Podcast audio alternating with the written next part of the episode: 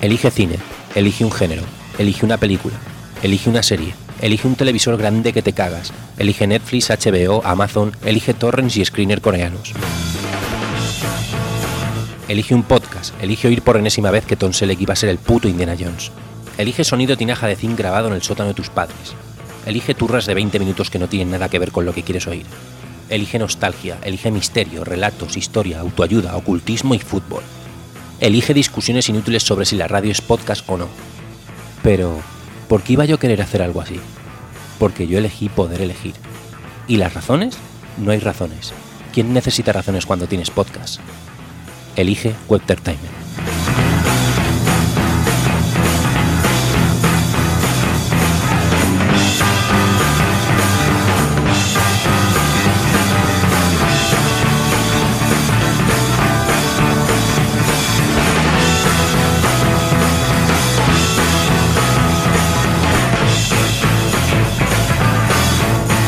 Muy buenas audiencia, bienvenidos una vez más a Webtertainment. Gracias por elegir Webtertainment, gracias por elegir este podcast.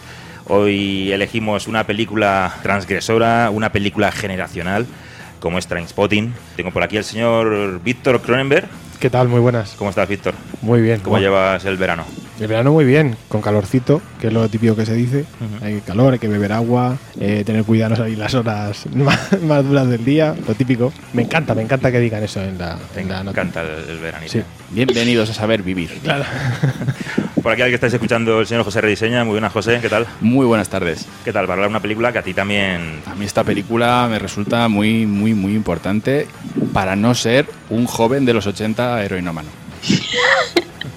Y a la que escucháis reírse de fondo es eh, la señorita Mónica Vázquez, más conocida como Electric Nana, que acudió a la llamada de Webtertainment y nosotros estamos, vamos, impresionadísimos y muy agradecidos de que esté por aquí con Webtertainment compartiendo este peliculón con nosotros. Muy buenas, Mónica. Hola, ¿qué tal? ¿Qué tal todo? Pues aquí encantada de que me hayáis invitado. Por supuesto, ¿cómo os voy a decir yo que no? Chicos, por favor. La verdad es que es un, es un gustazo tenerte aquí en Webtertainment. Somos muy, muy fans tuyos. Eh, aparte del programa Codex S.A., eh, nos gustó muchísimo el concepto, ¿no? El, el de tratar de personajes relevantes, ¿no? Del mundo del cine y literatura. ¿Qué escucharían ¿no? esos personajes? ¿no? Porque es, es- no sé si salió de ti realmente el, el concepto de- del programa o... La verdad es que sí, es que yo soy muy friki y tengo pocos amigos en el mundo real. Entonces, yo que leía muchos libros y veía muchas películas, eh, pues tenía este mundo interno de que yo compartía mis gustos con, con los personajes. Y entonces cuando me propusieron hacer un programa y un podcast y tal, que yo lo hacía en mi casa sin que nadie me viera, que esa es otra cosa maravillosa de los podcasts, que no me estáis viendo lo, lo que me estáis haciendo sonrojar. Esto es muy cómodo. Entonces dije, pues voy a hacerles eh, pues listas de reproducción a los personajes como si fueran mis colegas de verdad y, si me- y como si me pudieran escuchar. Y así surgió un poco la cosa.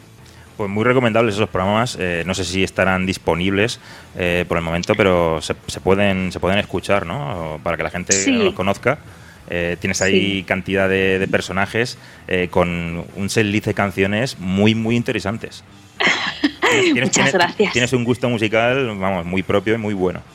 Ay, por favor, gracias, gracias. Como te estaba bailando el agua, ¿eh? No, no, es verdad. Sí, es sí, verdad. sí, o sea, de verdad que menos mal que no podéis ver la cara, porque estoy ahora mismo roja como un tomate. Yo- no porque me esté quemando por el sol de la playa, ¿eh? Eh, lo que me gusta de su podcast es que eh, descubría canciones, descubría temazos en ese aspecto, ¿no? Y, y eso da gusto, ¿no? Eh, Sí. Joder. eh, Y Está muy relacionado además con. O sea, viene al pelo que, estés aquí con, esta película, con Danny Boyle, pues yo creo que Danny Boyle hace algo parecido con, con sus películas. Y, por eso la música es tan importante para él. Entonces, yo creo que era, ha sido una elección perfecta que, estés aquí. Ay, muchas gracias. Pero sí tienes razón que Boyle trata mucho la imagen o trata mucho la narrativa con un, con un ambiente como muy musical, como si fuera un videoclip muy largo. Claro, y aparte como te quiere contar o te quiere contar cosas, o te, entonces es, es como si Danny Boyle todo el rato estuviera pensándose una playlist con la que con la que al Sí. final en la película acompañara a los personajes. Sí, sí, sí, totalmente cierto.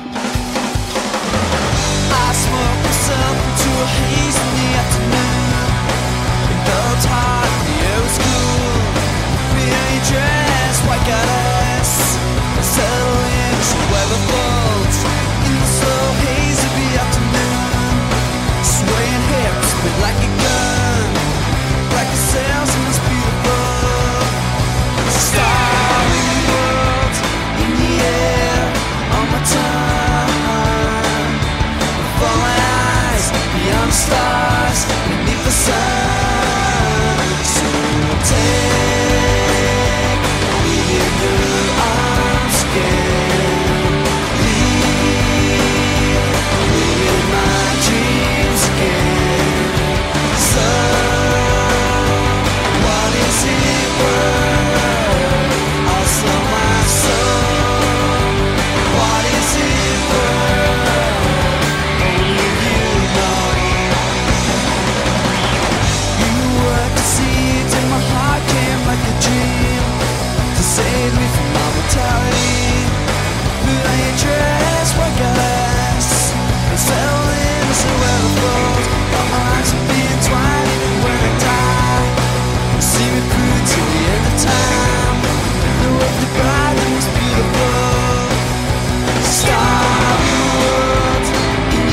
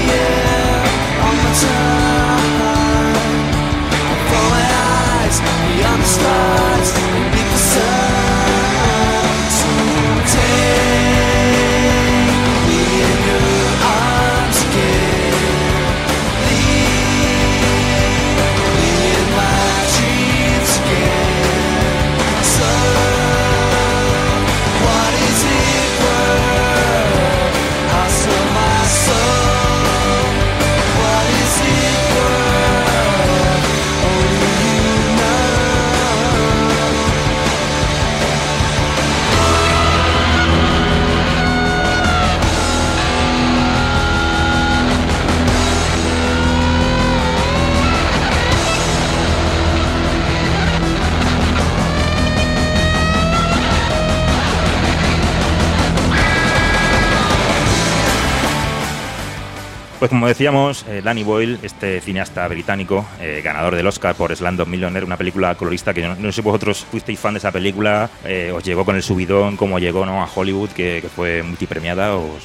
A mí me encantó, me pareció buenísima, la música me pareció estupenda, la historia me pareció genial. Es que de, de hecho no tenía ni idea hasta que lo he mirado que era de Danny Boyle. O sea, en realidad una vez sabiendo que es él, no dices, bueno, tiene mucho sentido, ¿no? Pero hasta que no haces ese, ese link, como yo le tenía tanto trans transpotting, como que no me pegaba que hiciera algo tan colorista o tan optimista como, como Slumdog Millionaire. Me hizo mucha gracia que se fuera de un, de, como de un, de un contrario al otro, ¿no?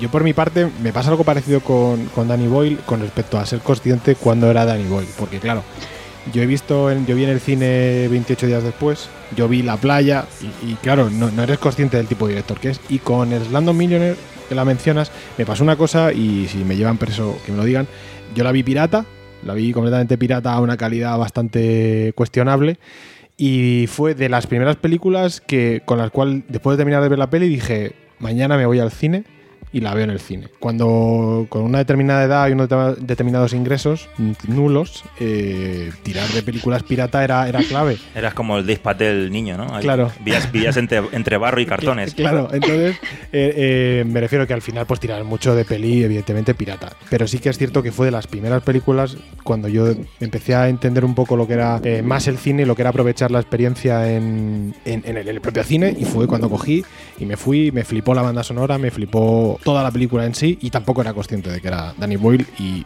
me parece además una, película buenísima para que muchísima gente yo creo que entró a lo que era el mundo de Danny Boyle. Pues a mí esta película en particular eh, me pasa un poquito al contrario que a la opinión general y es que no me termina de cuadrar o no me termina de gustar dentro de la filmografía de, de Boyle. No la veo una mala película, me, me entretuvo y me pareció guay. Pero, pero no la siento de, como de- del grupo de, de películas de, de Danny Boyle. Ya te digo, no, no me llegó la película como, como por ejemplo me pudo llegar eh, Sunshine, se llama, ¿verdad? Sí. Eh, que aun sin ser una película redonda, sí que, entr- sí que entraba dentro de lo que yo esperaba de, o de lo que me gustaba de, de Danny Boy. Yo, yo creo que te veía más a ti de 28 días después.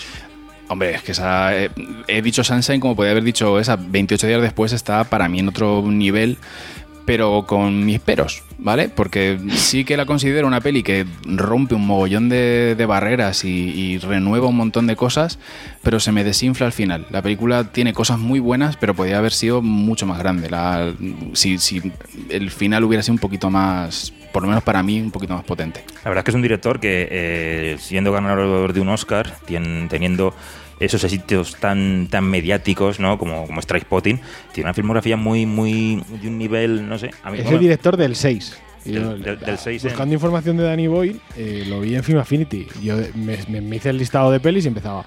No sé qué, 6 con algo. Eh, La playa, 5 con 9. Eh, no sé cuál, 6 con 8. Eh, 6 con 2. Yesterday, 6 con 1. Yo decía, vale. Eh, el único así destacable es Landon Millionaire 7 con algo, tal. Y yo decía, es que, y digo, es que es el director del 6. 6 y algo. y es que, y aparte, y, y- y no, no, me- no me descuadra. O sea, no me descuadra que Danny Boyle, o sea, a pesar de lo, lo que tú dices, a pesar de lo mediático, a pesar de, de- de ser un director que, que tiene nombre, o sea, un director que pones hecho por Danny Boyle y la gente lo conoce. Pero aún así es como que sus películas nunca llegan a, nunca llegan a ser perfectas. Es como que sí, hizo Transpotting, que fue su obra cumbre, Y a partir de entonces ha hecho cosas muy buenas, muy rompedoras, pero que nunca llegan a ser 100%, como tú dices, al final pues se puede desinflar por un sitio, se desinfla por otro. El tío tiene esa forma de dirigir tan especial y hay veces que te descuadra. Es que, por ejemplo, eso, Sunshine tiene una, una premisa brutal, una puesta de escena tremenda. La película visualmente es apabullante y tiene momentos que se te quedan para siempre. Pero llega al final de la película y poco a poco se va desinflando y no, no llega a llenarte como, como te llena Trispotting, por ejemplo. 28 días después, igual, eh, me, me pasa exactamente lo mismo. Fíjate que Slamdog Millionaire, dentro de que no es de las que más me gusta, sí que la veo más regular, sí que la veo más... Ya. Termina, termina y te quedas como diciendo, sí, está más armada la película. Pero, por ejemplo, Jobs, Jobs tiene momentos también muy brillantes, pero otros son los que te pierde completamente.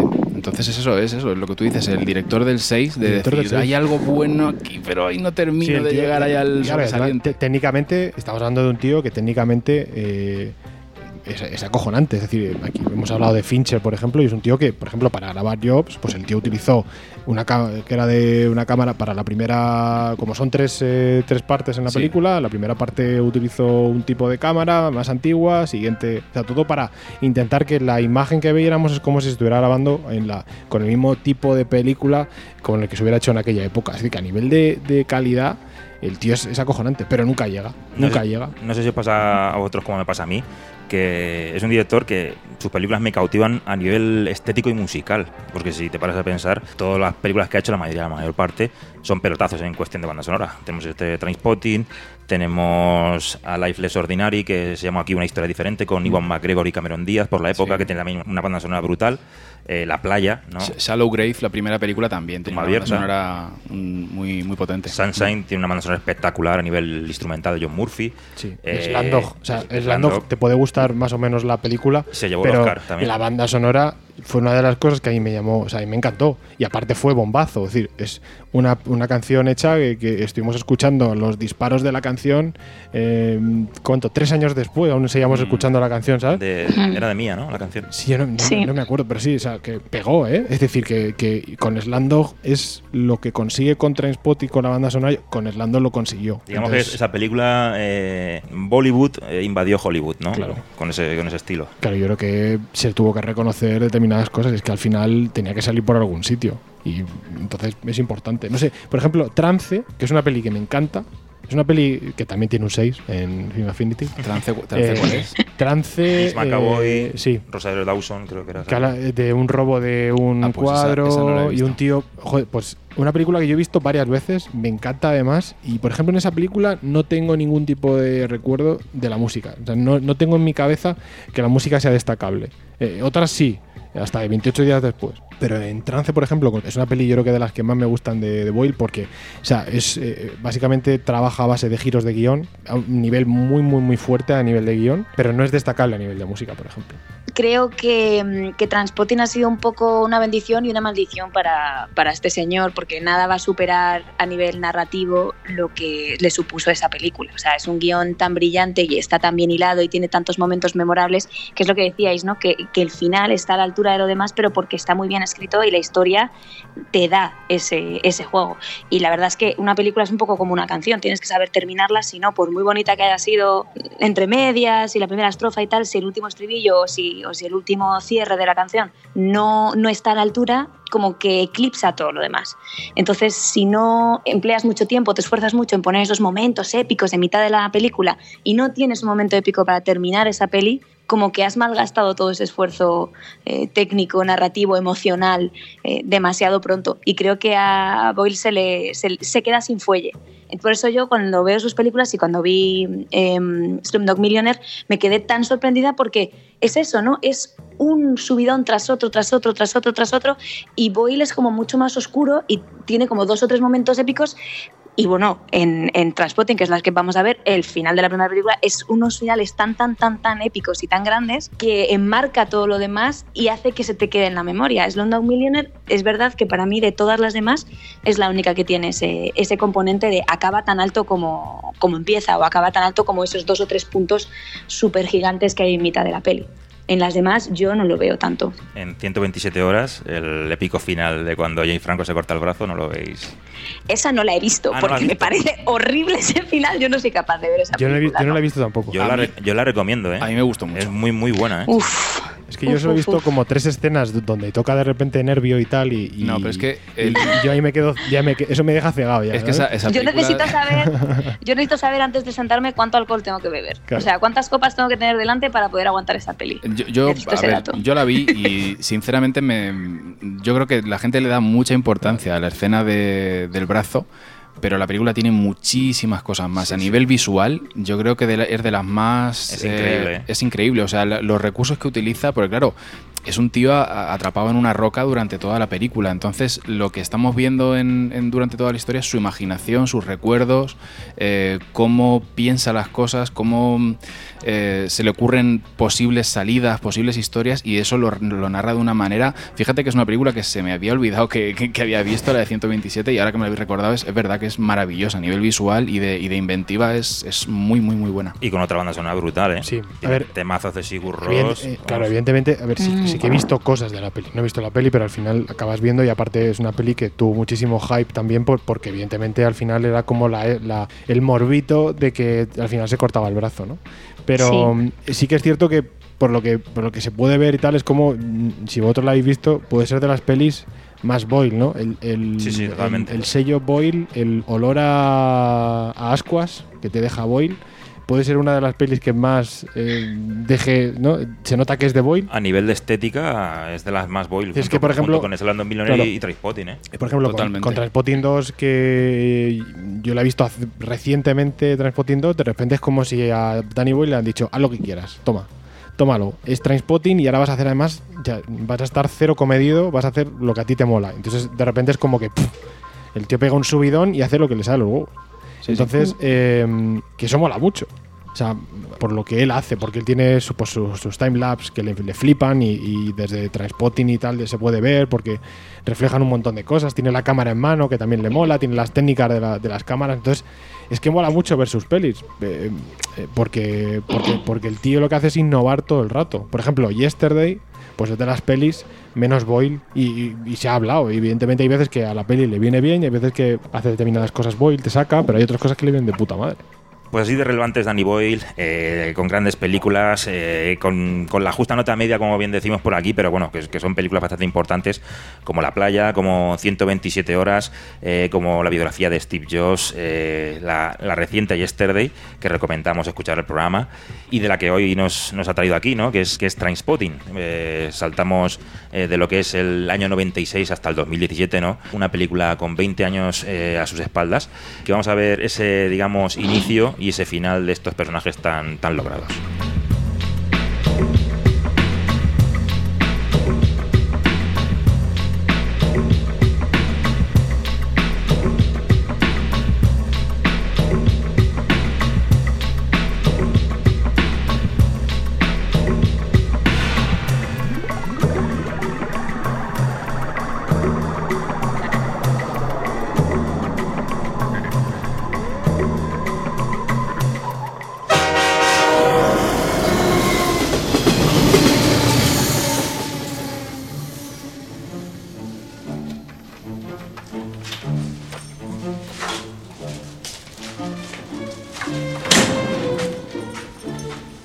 Renunciando al caballo. Fase primera. Preparación.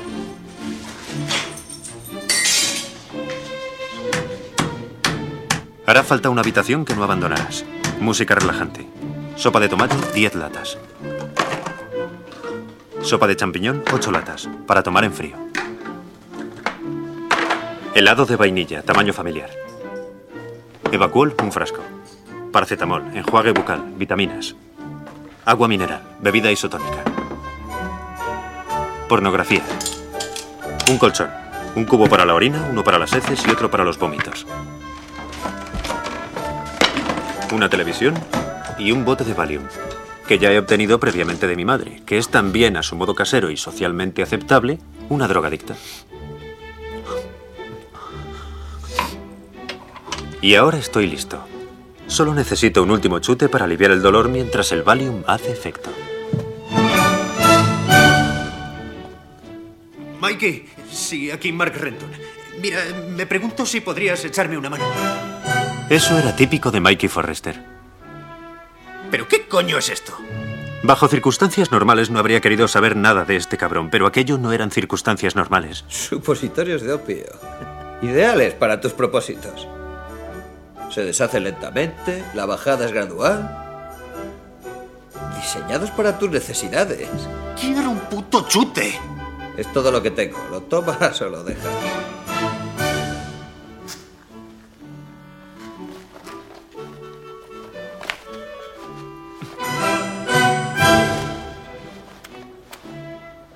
Que ya te sientes mejor, ¿eh? Estupendo. Deberías meterte unas cuantas por tu culo a ver qué tal. Pues llegó el año 96, después de, de ese Salo Grey, de esa tumba abierta. Danny Boyle nos sorprendió con, con una película, la denominada Naranja Mecánica de los 90, ¿no? Una de las películas que en, en la década de los 90 lo petó junto con Pulp Fiction, ¿no? Eh, posicionó a Danny Boyle como uno de los directores relevantes por aquella época y que entró como, como, vamos, como lo que es hoy, ¿no? Un título de culto, ¿no? Que yo no sé cómo lo veis vosotros, cómo llegó a, a vosotros esta película, si os marcó tantísimo como me marcó a mí en la infancia, ¿no? Porque la tenía un poco prohibitiva al ser una película, vamos, en mi colegio. La denominaban como, vamos, era una apología de las drogas. Ah, pues yo la verdad es que la vi muy pequeña. Eh, no sé si tendría como 11, 12 años, demasiado pronto para ver esa ¿La, película. la viste a escondidas? La vi a escondidas en casa de una amiga que era la mala influencia de todas porque nos hablaba de temas que no estábamos ninguna preparada para ello. Y era una película de su hermana mayor y nos la puso la hermana mayor. Tenéis que verla, tenéis que verla, cuanto antes veáis esta película mejor. Y tendríamos eso como 11, 12 años. Y la vimos y, y se me quedó grabadísima, obviamente, en el cerebro. Y dije, bueno, yo ya no puedo tomar drogas en mi puñetera vida. Así que a mí esta película justamente me salvó de, de tener, de tener la necesidad de probar ciertas cosas porque, porque me dejó acojonada. Claro que la vi muy pequeña. Luego la volví a ver más mayor ya en el instituto, ya siendo más guay y tal. Y mm, que en el encima en mi instituto eh, te- tenían como un DJ que pinchaba canciones en el recreo. O sea, eran estudiantes que querían ser DJs o no, yo qué sé qué, y les dejaban montar toda la parafernalia en, en el patio. Y ponían la de Born Sleepy como todos los puñeteros días a las 11 de la mañana. que vaya- Teníamos la misma canción. Vaya pelotazo de tema, ¿eh?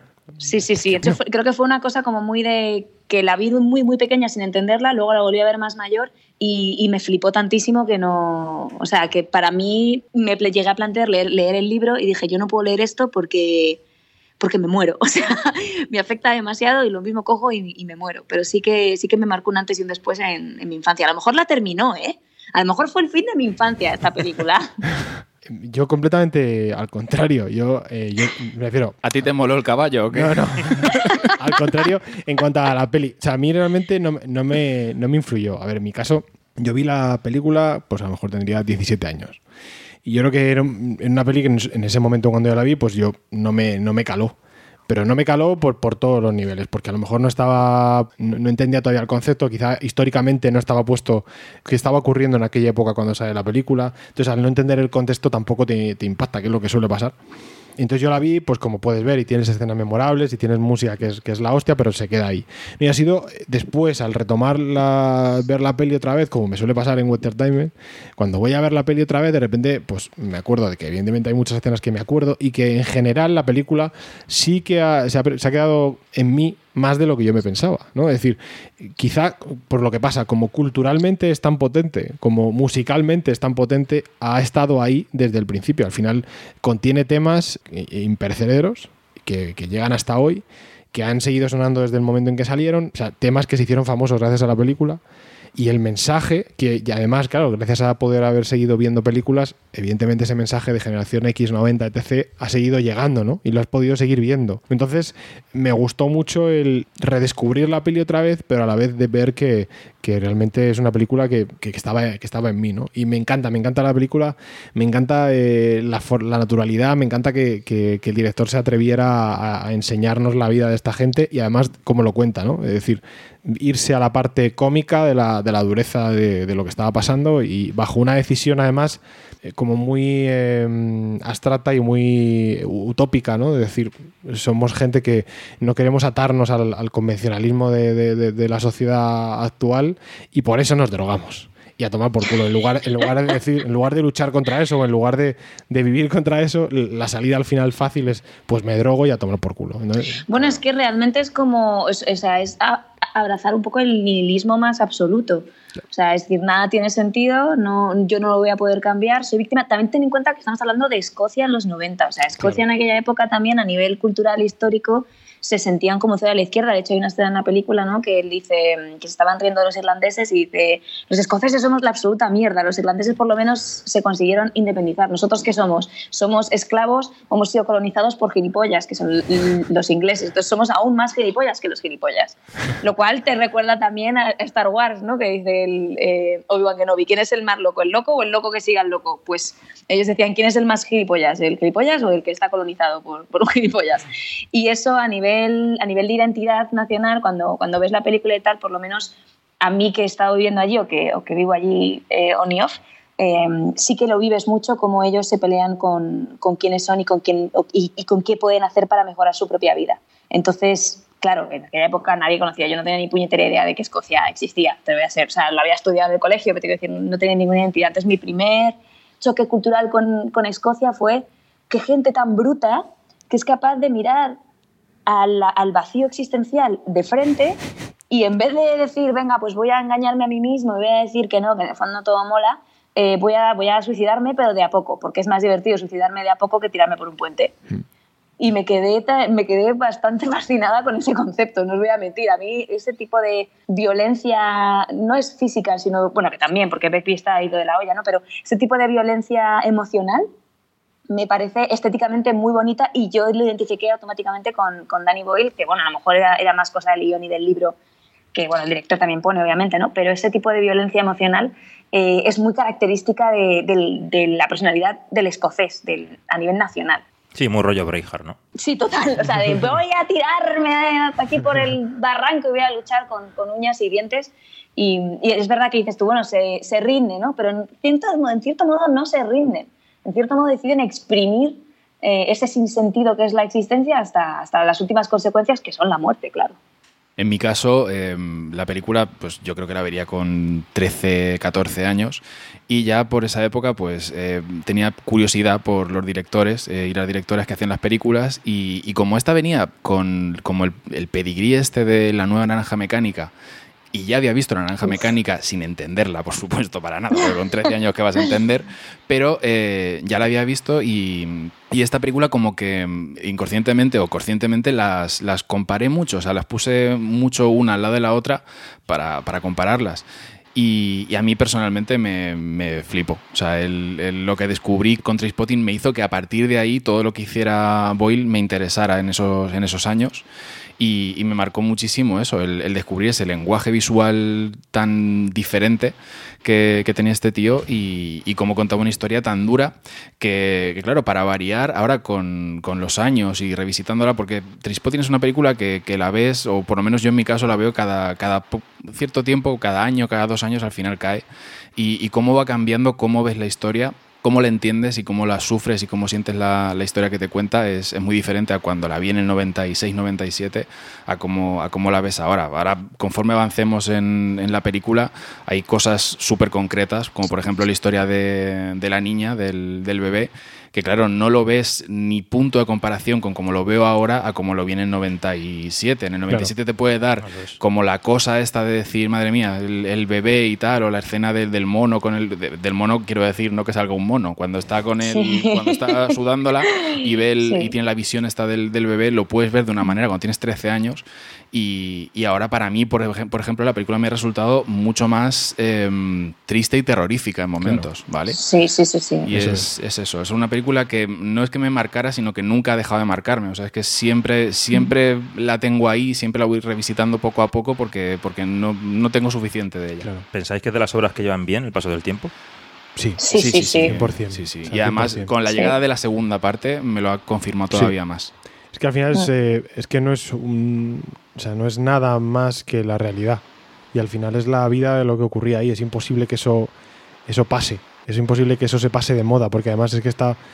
Es que es, no sé, es que además como, como está tan bien contada, que es el rollo, como tiene ese arte para contarlo, como el, el guion es tan bueno, eh, es una peli que te la cuentan o sea, te cuentan de lo que va a ir la peli y no te esperas que la peli te tenga enganchado la hora y media, porque además es que dura una hora y media que es perfecto. No te esperas que te vaya a tener así de enganchado. Yo, yo pensaba que me iba a aburrir de revisitarla, de joder, macho, pero es que para nada, es que justamente al contrario. Por lo que decía además José, es que redescubres la vida otra vez a través de, de- de sus ojos y, y cosas que en un momento pues te la sudaban bastante. En ese momento entras como, llegas a, a- a sentir un poco lo que ellos sienten o lo que deberían sentir y tú te preocupas cuando ellos no se están preocupando, ¿no? Claro, es que yo, por ejemplo, cuando la, vi, cuando la vi en el 96, la figura de los padres, de los padres de Renton, que, que yo cuando la vi de pequeño, eh, o con 13, 14 años, eh, te, los, te los ponen así como, como el típico inglés este mm, sedentario, completamente anestesiado por, por la vida y no, no consigues que empatizar. Que en realidad es escocés. Bueno, el, el- sí, El eh, padre. Perdón, O sea, eso, sí, el, y, creo que es uno de los actores que aparece en Brijar, porque tiene la Sí, pinta sí, de no, no, escocés. es, es uno de los... me, me- me vais a perdonar el, Sí, sí, el- no, no. slip este de, de escocés inglés, pero mm, eh, cuando, cuando lo vi en su momento te, te parecían, no voy a decir eh, despreciables, pero sí mm, no le veías nada a los padres. Y, y yo ahora, conforme van pasando los años, vas viendo la profundidad de, de esos personajes y más ahora con la segunda parte, que tiene para mí un, grandísimo momento que recuerda a la primera con, con respecto a los padres, lo ves de una, de una manera completamente diferente. Te implicas más y ves más el sufrimiento de los padres que cuando la ves por primera vez. Eh, una película con un arranque brutal, ¿no? Vemos una presentación del personaje al instante conforme empieza la película, ¿no? Eh, con esa carrera, con esa persecución, ¿no? A ritmo del Last for Life de, de Iggy Pop. Y es que es alucinante, no sé la cómo... Eso es historia de cine ya. Pa- para mí, o sea, para mí es la profundidad de la voz en off lo que da todo al, al inicio. O sea, tú ver, ver- verlos correr ahí, pues bueno, tú no entiendes una mierda. Pero eh, esa voz en off explicándote eso, claro, nosotros además no, no llegamos a entenderlo 100% porque al final es lo del Escoge la vida es una campaña de, contra las drogas de, que, se, que fue súper famosa, que se lanzó en los 90 y claro, no lo entiendes. Eh, nosotros, luego evidentemente sí, pero en ese momento no. Pero está muy guay porque tú en ese momento no sabes que ellos se están drogando, tienen toda la pinta de ser un poco yonkis, pero eh, ese mensaje completamente anti, antisociedad hace que la carrera tenga, sea como muchísimo más épica. Y, claro, es que es imposible que entonces eh, esa escena, además con esa canción tan bien escogida, además una canción New Wave de fin de los 70, del, del 77 de la canción de Iggy Pop, es decir, estamos utilizando canción, canciones de finales de- del punk, eh, con una estética de ellos que es como- son como punkies eh, desgastados, y de repente es como, ¿no? Es como que todo. De repente vienen lo- el final de los 70 vienen a por ti y, y es una escena memorable. O sea, es que me parece. o sea, es súper compleja y no sé, me, me encanta y, y es que es imposible no perderte en esa escena cada vez que la ves. Y que te resume en tres minutos el ritmo de vida que llevan. Eso es. Cómo se mueven, qué hacen, eh, cómo actúan, ¿no? Cuál es la vida de ellos, ¿no? Y, y ese cuelgue, ¿no? Que se ve de Renton, ¿no? Cayendo a cámara lenta, que, que, vamos, es, es como decís vosotros, es historia del cine.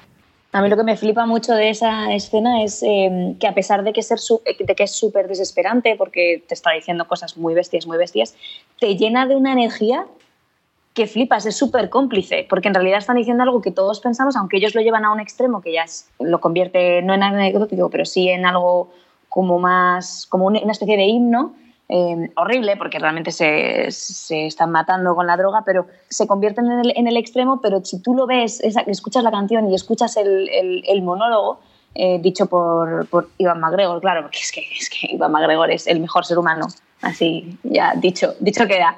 Eh, a mí me da mucha, me, me da súper, no buen rollo, pero me entran como ganas de, de- pegarme contra la vida, me llena de energía y de, y de como de yo soy la hostia y puedo hacerlo todo, no sé si es solamente yo o... No, no, sí, totalmente. Y aparte, es un tema que, que fue un auténtico pelotazo.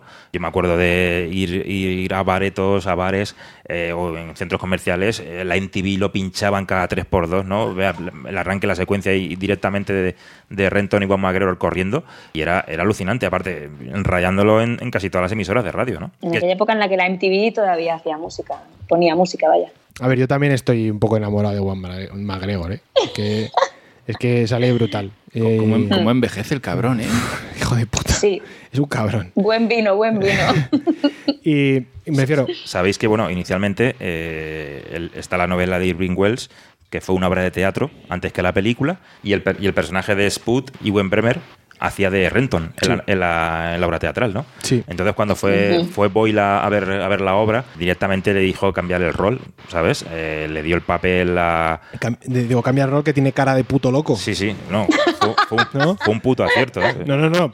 Pero que lo- me- me- o sea, si ese era Renton, ¿quién era el que hacía de, de él? Claro. ¿Quién era el otro? O sea, Lo ¿cómo, quiero ver. cómo de feo era ese tío? ¿Cómo de puto loco? No sé, era un No, diga- gavi- no digas eso de Spat, que me cae muy bien. un No, no, no, sí, que, es un cielo. que me encanta. O sea, me parece el, el personaje más bueno realmente de corazón. O sea, a mí Renton no me parece que sea buena, eh, buena persona en su globalidad, pero el otro sí, es, es bueno tonto. Es tan bueno que, está, que es tonto. Por eso mismo te puedes permitir a una persona, ma- a un tío más atractivo en Renton. O sea, necesitas un tío Claro. más atractivo en Renton. Y en Spud claro. puedes poner a quien tú quieras, porque es esa mirada tan tierna que tiene este actor. Claro. Es que eso ya, ese personaje ya tiene una química personal. Pero Renton es un capullo en realidad. O sea, bueno, todos están medio oídos, ¿no? Pero fin. Renton tiene ahí una moralidad muy, muy cuestionable. ¿Qué pasa? Que el tío es muy guapo, tiene una sonrisa muy, muy atractiva y muy encantadora. Entonces ya automáticamente te va a caer bien, aunque sea un mierdas. Claro, y quizá eh, eso también está relacionado con lo que decía David de que podía atacarse com- como por la apología a las drogas. Sí que es cierto que en, en- en su globalidad me parece curioso que la gente dijera eso, pero sí que es cierto que hay determinados comentarios que están relacionados con, sobre todo los comentarios de eh, imagínate el mejor orgasmo de tu vida, multiplícalo por Mm. mil y aún así eh, no vas a llegar a eso. Evidentemente soltar ese tipo de frases a determinada generación que puede ser proclive o que directamente ya están relacionados con eh, de alguna u otra manera el mundo de las drogas, eh, puede llegar a pensar, hostia, pues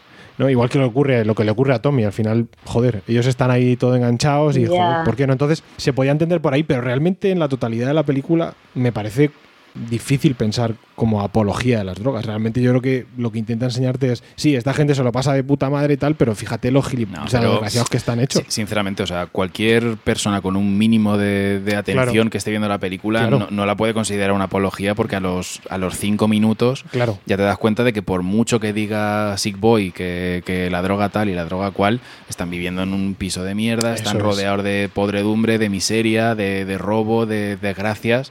O sea, no, no puedes ver nada atractivo en, en las drogas de esta, de esta película. Fíjate lo que te digo, Requiem por un sueño, Requiem por un sueño, que es una película que luego te pega el zapatazo y te, te deja hecho polvo ya para el resto de tu vida. eh, tiene, tiene un principio que puede parecer menos ofensivo, menos peligroso de las drogas que esta película. O sea, Sí. Requiem por un sueño tienes ahí a la gente guapa, tienes al, al Jared Leto y tienes a, a esta chica que no me viene el nombre. Jennifer Connelly. Jennifer Connelly, y no ves un peligro tan inminente o una, un- una parte negativa tan inminente como en esta película. Es casi, es casi un viaje opuesto, ¿no? En, en Requiem por un sueño parece que vamos de lo mejor a ya lo peor, ¿no? Y aquí realmente intenta, intenta, solo intenta ir de lo peor a intentar avanzar en la vida de una forma lineal e intentando mejorar. Luego la- le encontramos, digamos, la tercera película en cuestión que, que yo considero que es Miedo y Asco en Las Vegas, que eso ya es un, un viaje total, diferente a todo lo que vemos aquí. Pero yo, yo, sí, yo sí que creo que después del speech inicial ¿no? de- que, se, que se marca Renton, eh, cuando el tío ya llega un momento en la escena que decae y te pregunta y dice, ¿las razones? No hay razones, ¿no? Deja, deja, deja ahí como una, una especie de, de- de pausa, ¿no? Para decir, esto que estamos presenciando no, joder, no es un buen mensaje. Pero ya cambia directamente y ves la mentalidad que tiene Renton, ¿no? De desintoxicarse. Ves el proceso de desintoxicación y, y es que es genial, ¿no? Es que De- es muy- cómo, cómo te lo venden, es ¿no? muy divertida esa escena, con latas de, lata de crema de champiñones, no sé qué, eh, pornografía, tal, un cubo para tal, un cubo para cual, una tal. Es como muy divertido ver el, ver el proceso y ver como justo cuando acaba el proceso lo manda todo a la mierda y se va del sí. piso a, a buscar a Es- Mickey Forrester. Eso yo creo que es, ese es un es la típica lógica del drogadicto que vemos en las películas. Es la Pero si lo piensas, todos somos adictos a algo, o sea, todos Claro. hemos visto esa escena y nos hemos sentido igual de identificados, que se has hecho una dieta, que se has dejado de fumar, que se has dejado de beber alcohol cuando sales, al final todos hacemos lo mismo, entonces es muy relatable, es muy de- del día a día de todos los demás. claro. No, y que lo dice, lo dice Renton. O sea, en una de las, en una de las frases, eh, uno de los momentos dice que, que consigue cierto medicamento de su madre que es, a su modo, de una manera socialmente aceptable, otra drogadicta. Una de las cosas que me hacía plantearme cuando veía toda esta parte, ¿no? Cuando ellas están pinchando, están en la habitación, cuando vemos a la madre, ¿cómo dice? Madre, La madre- la madre superiora, que te planteas si, claro, porque no son, no son idiotas. Aparentemente, no sé, hablan, son correctos, es decir, tienen, tienen un razonamiento, ¿no? Entonces te da a entender como que, que- no son idiotas, no han o sea, que han estudiado, eh, por lo menos han llegado a colegio bachillerato. Incluso he podido leer que en el libro se, puede dejar entender que Renton sí que intentó ir a, a la universidad. Es decir, que porque yo no paraba de debatir conmigo mismo diciendo, esta gente son de- de- desechos desde hace mucho tiempo o realmente han podido tener más o menos una evolución y de repente por su forma de pensar han derivado de ¿Sabes, esto. ¿Sabes lo que veo yo ahí? En, en esa. Porque lo pensaba el otro día exactamente lo mismo que tú. De decir, tienen un lenguaje súper correcto, súper denso y tal. Y yo quiero creer que es una especie de, de paralelismo con la naranja mecánica, ¿vale? Porque en esta película nos vamos a encontrar muchos. Y en la naranja mecánica los protagonistas tenían un, lenguaje que, vale, es inventado y era una especie de slang propio pero, pero era muy complejo y era muy detallado y era muy florido y tal. Y en esta película pasa igual, o sea, no hablan como... Sí que hablan con el acento escocés cerrado, pero no hablan como un desecho, como tú dices. O sea, hablan con unas construcciones súper complejas, con unas reflexiones y tal. Y yo lo quise ver ahí, o sea, lo quise ver paralelo a, a cómo habla el grupo de la naranja mecánica y cómo habla este grupo.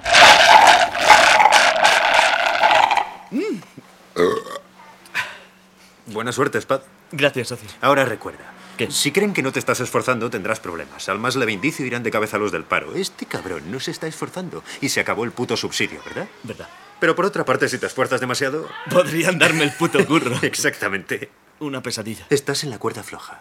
En la puta cuerda floja. A mí lo que me pasa es que me corto con los mendas de la entrevista. Me entran los nervios y no contesto a nada. Como si fuera un futbolista y me pusiera nervioso ante una gran oportunidad, tío. Prueba un poco de esto, Spad. Sí, una pizca de spritz es justo lo que me hace falta. No, yo fui a Craigie, Craig Newton. Solo puse lo del Royal Edinburgh College para ayudarme a conseguir empleo. Hay demasiada discriminación en esta ciudad, tío. Porque las dos son escuelas, ¿no? Y estamos todos en el mismo barco. Y yo quería hacer hincapié en la idea general, evitando los detalles y tal, porque la gente se obsesiona con los detalles, como a qué colegio fui, cuántos aprobados tengo, podrían ser seis, podrían ser cero. Eso no importa. Lo que importa es que yo existo, ¿no? Señor Murphy, ¿quiere usted decir que mintió en su solicitud? No. Bu- Bueno, sí, solo para meter el pie en la puerta, demostrando que tengo iniciativa. Pero a usted le he enviado aquí la oficina de empleo. No tenía necesidad de meter el pie en la puerta, como usted dice. Sí, de acuerdo. Lo que tú digas, tío, lo siento. Tú eres el menda del sillón. Yo me limito a estar aquí. Bueno, es obvio que estoy aquí, tal. Señor Murphy, ¿qué es lo que le atrae exactamente de la industria del ocio? Que mi placer, placer está en el ocio de los demás. ¿Considera que tiene usted algún defecto? ¡Ah, sí! Porque de hecho soy un pelín perfeccionista y tal. Sí, sí, sí, lo soy. Verá, para mí todo tiene que ser lo mejor o si no, nada. Como si en cuanto las cosas se pusieran un pelín chungas, entonces todo me la sudara. Sin embargo, hoy tengo buenas vibraciones con lo de la entrevista, tío. Un buen rayete, todo bien, ¿no?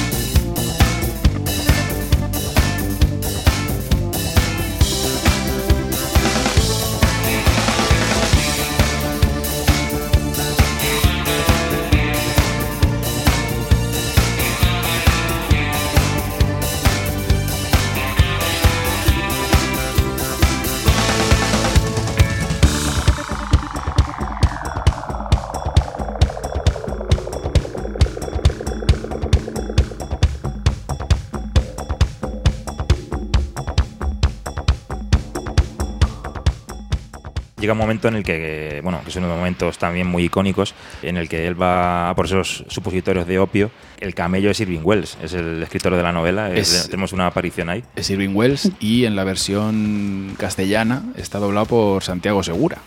Que fue una cosa que, que en su momento me, me llamó mucho la atención. El decir, un pe- tiene un pequeño papelito ahí doblando a, doblando Es a yo creo, Forrester. yo, yo no tengo ni idea. Yo, yo creo que él cuando empezó, o sea, como Santiago Seguro cuando empezó tenía que ganarse de pasta con tantas cosas. Yo no sé si Sí, llegó a trabajar también más en más cosas de El- doblador para sacar El Logan, pasta. Logan Stock también. Sí, en Locan Stock también hace uno de los, uno de los personajes. Y bueno, hemos, ahora que has mencionado a Mickey Forrester y tal, eh, antes nos hemos saltado porque hemos ido a la entrevista, pero hay que va, tenemos que ir a esa escena del baño porque es que es, claro. eh, esa, es esa es otra que es iconografía pura, historia del cine. Si la intro era historia de cine, esta es todavía más. Y, y esta vez que, que he revisitado la película me ha parecido todavía más enorme y todavía mejor la, la escena. ¿Os, esta. os- os habéis acostumbrado ya a la, a la secuencia? Yo esa escena no sigo sin poder, eh, o sea, me quedo como bloqueado, los sentidos se me quedan, no, no trago saliva, no, no respiro, o sea, hasta que, hasta que no entra en el, en el mar es, es un bloqueo total.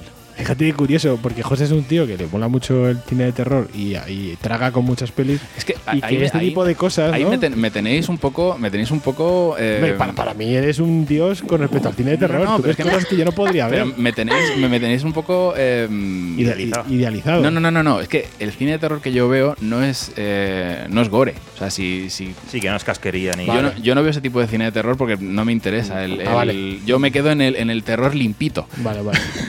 en el Sí. terror de, de gente de traje. De ten, de ten, de ten baño. Eh, no, no, claro. A ver, cuando ya sabes que es chocolate. eh, Ugh, qué asco. Me La- sigue la- dando muchísimo asco, pero muchísimo. Pero a- y a mí qué me pasaba en la escena que ya sabiendo el tema eh, miraba más los detalles, a ver cómo, Tú- había- tú a ver cómo tú habían hecho. Tú esta noche cuando llegues a casa coges una pastilla de chocolate con leche y la tiras al baño. Claro. A ver si no te da asco. Hombre, Porque la, la escena es, o sea, es que no puede dar, y ahora estamos muy acostumbrados, la hemos visto muchas veces, es cultura popular, pero decidme la o sea, las sensaciones que os dio la primera vez que visteis esa escena. De agobio. Eh, Huele, huele a mierda. Y más cuando se cuela por, por, por dentro, que ves ahí retorcerse como si estuviera tirando de la cadena. Sí, sí, no, o sea, puro, puro y asco total y absoluto. O sea, es verdad que cuando dice el tío, eh, eh, por supuesto, era el peor baño del mundo, y dices, bueno, no va a ser tan malo, y de repente abres la puerta y lo ves y dices, Dios santo, o sea, es que yo antes meo delante de todos esos señores en el bar, en el suelo, que meterme ahí a hacer nada. O sea, Sobre qué todo- asco. Y que no pone papel. Yo Vale, ahí- es el, es el- es el Pero más cerdo de tal, pero pon papel por Pero lo menos. papel que te vas a vas a poner, sentar. vamos a ver, vamos a ver. vamos Hay a un ver. momento, hay un que momento, hay un momento de la escena. Yo sé que esto va a ser muy repugnante, pero hay un momento de la, de la escena en la que en la que Renton, claro, se da cuenta después de, de aliviarse, se da cuenta de que de lo que ha pasado, o sea, Claro. de, de que acaba de perder Claro. los dos supositorios. Entonces se da la vuelta y empieza a rebuscar que yo es de esas, o sea, es que eso ya es el nivel de repugnancia es máximo. Pero eh, llega a un tope total cuando le da asco a, a- a Renton y saca la lengua. Ay, ¿vale? sí, sí, es verdad. No me, Ah, verdad. no me había dado cuenta hasta ahora, pero esa lengua toca Esa baño, lengua tío. toca. Esa lengua toca baño. Sí, sí, sí, sí, sí, sí. Esa, len- esa lengua Claro. toca baño y ya llegas al ¡Qué límite.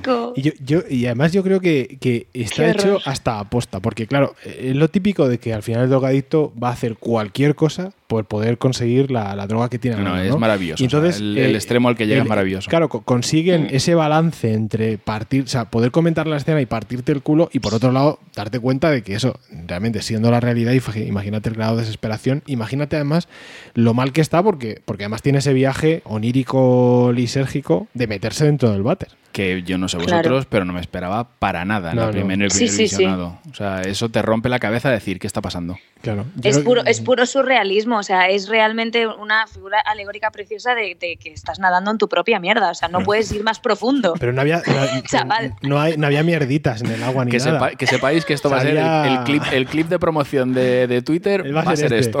Claro, igual que están los supositorios, ¿por qué no hay mierditas flotando? ¿Por qué ahí no? Eso es verdad. No, porque es, es su, salva- Debería. es su salvación. O sea, él cuando sacara los supositorios ya, Pues y sí, pero que lo el ves agua- todo el agua está limpia, claro, sí, claro. Y esos supositorios que son como ocho tallas más grandes sí. de lo que de lo que, de lo Son que, nubes. de lo que entraron. Son nubes de algodón. Sí, sí, Joder. sí, sí. Una escena, escena mítica y maravillosa porque, aparte, es que Danny Boyle es que le mola lo escatológico un puñado. ¿Tú crees? Le mola. Le mola, o sea, el tío, el tío le mola la- las cosillas, le mola la guarrería, le mola mucho. Es decir, ya no solo entre spotting, pero no sé, yo por el tipo de cine, por la, por la fotografía que utiliza, es todo como muy, como más chillón. Todo de lo normal, ¿no? Entonces todas esas escenas, ese tipo de cosas, es como muy. le mola mucho, ¿no? No, A ver, aquí- en- aquí en es normal, ¿no? En Slandog también había. Sí, pero porque la historia lo requiere, igual que en Trainspotting, claro, ¿no? El ambiente lo- que tiene que Si la historia lo puede requerir gente, siempre. ya. Pero me refiero que, que lo hace bien, que tiene, tiene gusto para darte asco. Es decir, que, que el tío. El tío maneja, Me no sé. No sé.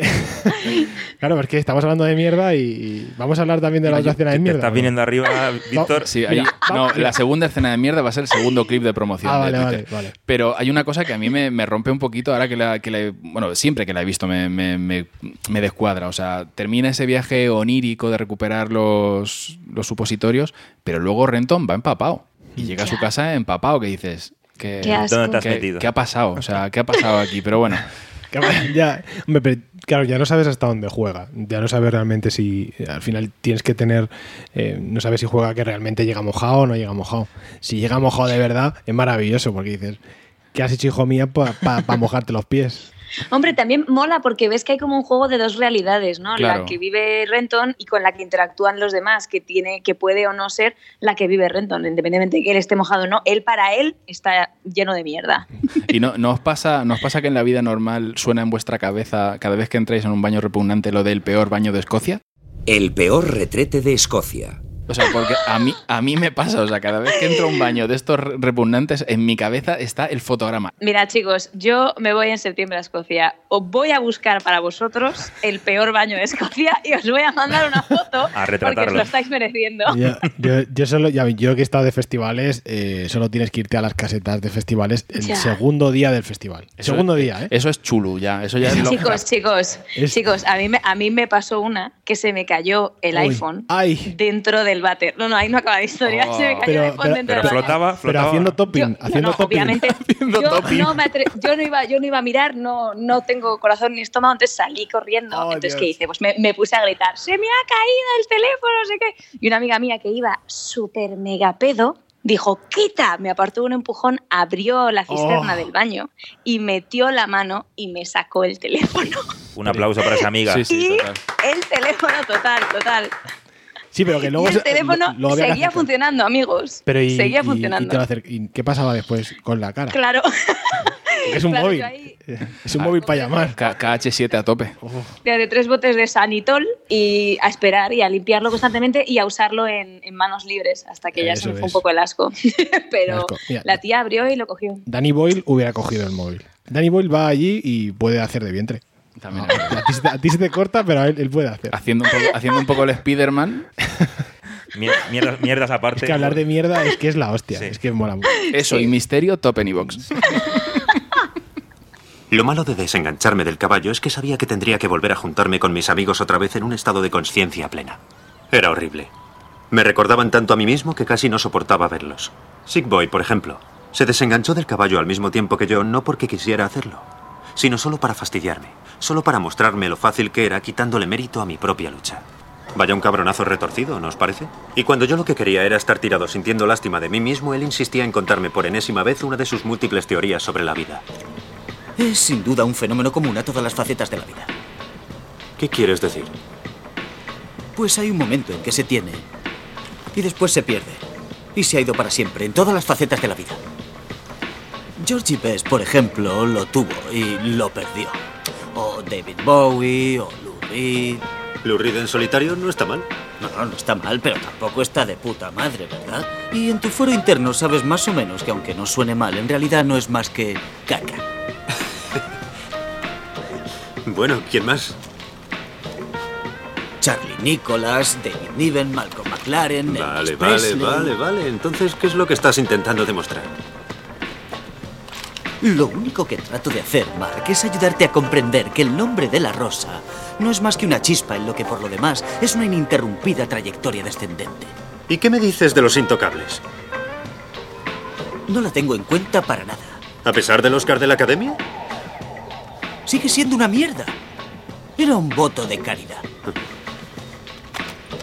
Así que todos envejecemos, dejamos de molar y se acabó. Sí.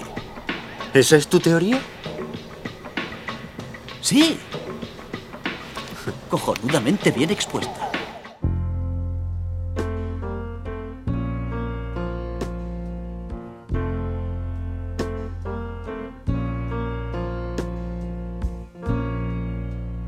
Just a perfect day.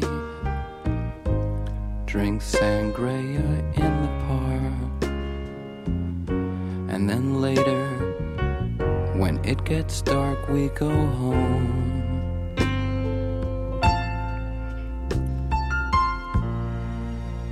Just a perfect day. Feed animals in the zoo. Then later, a movie too, and then home. Oh,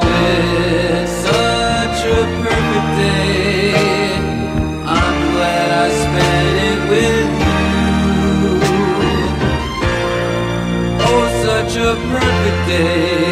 You just keep me hanging on. You just keep me hanging on.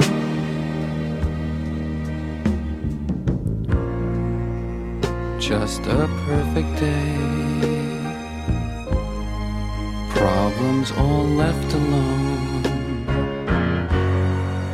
Weekenders on our own. It's such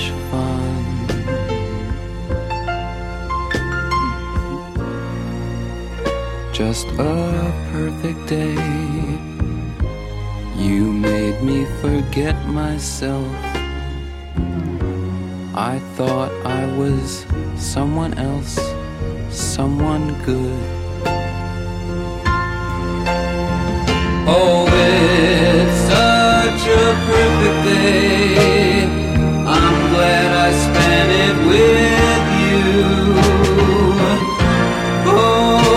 Such a perfect day. You just keep me hanging on. You just keep me hanging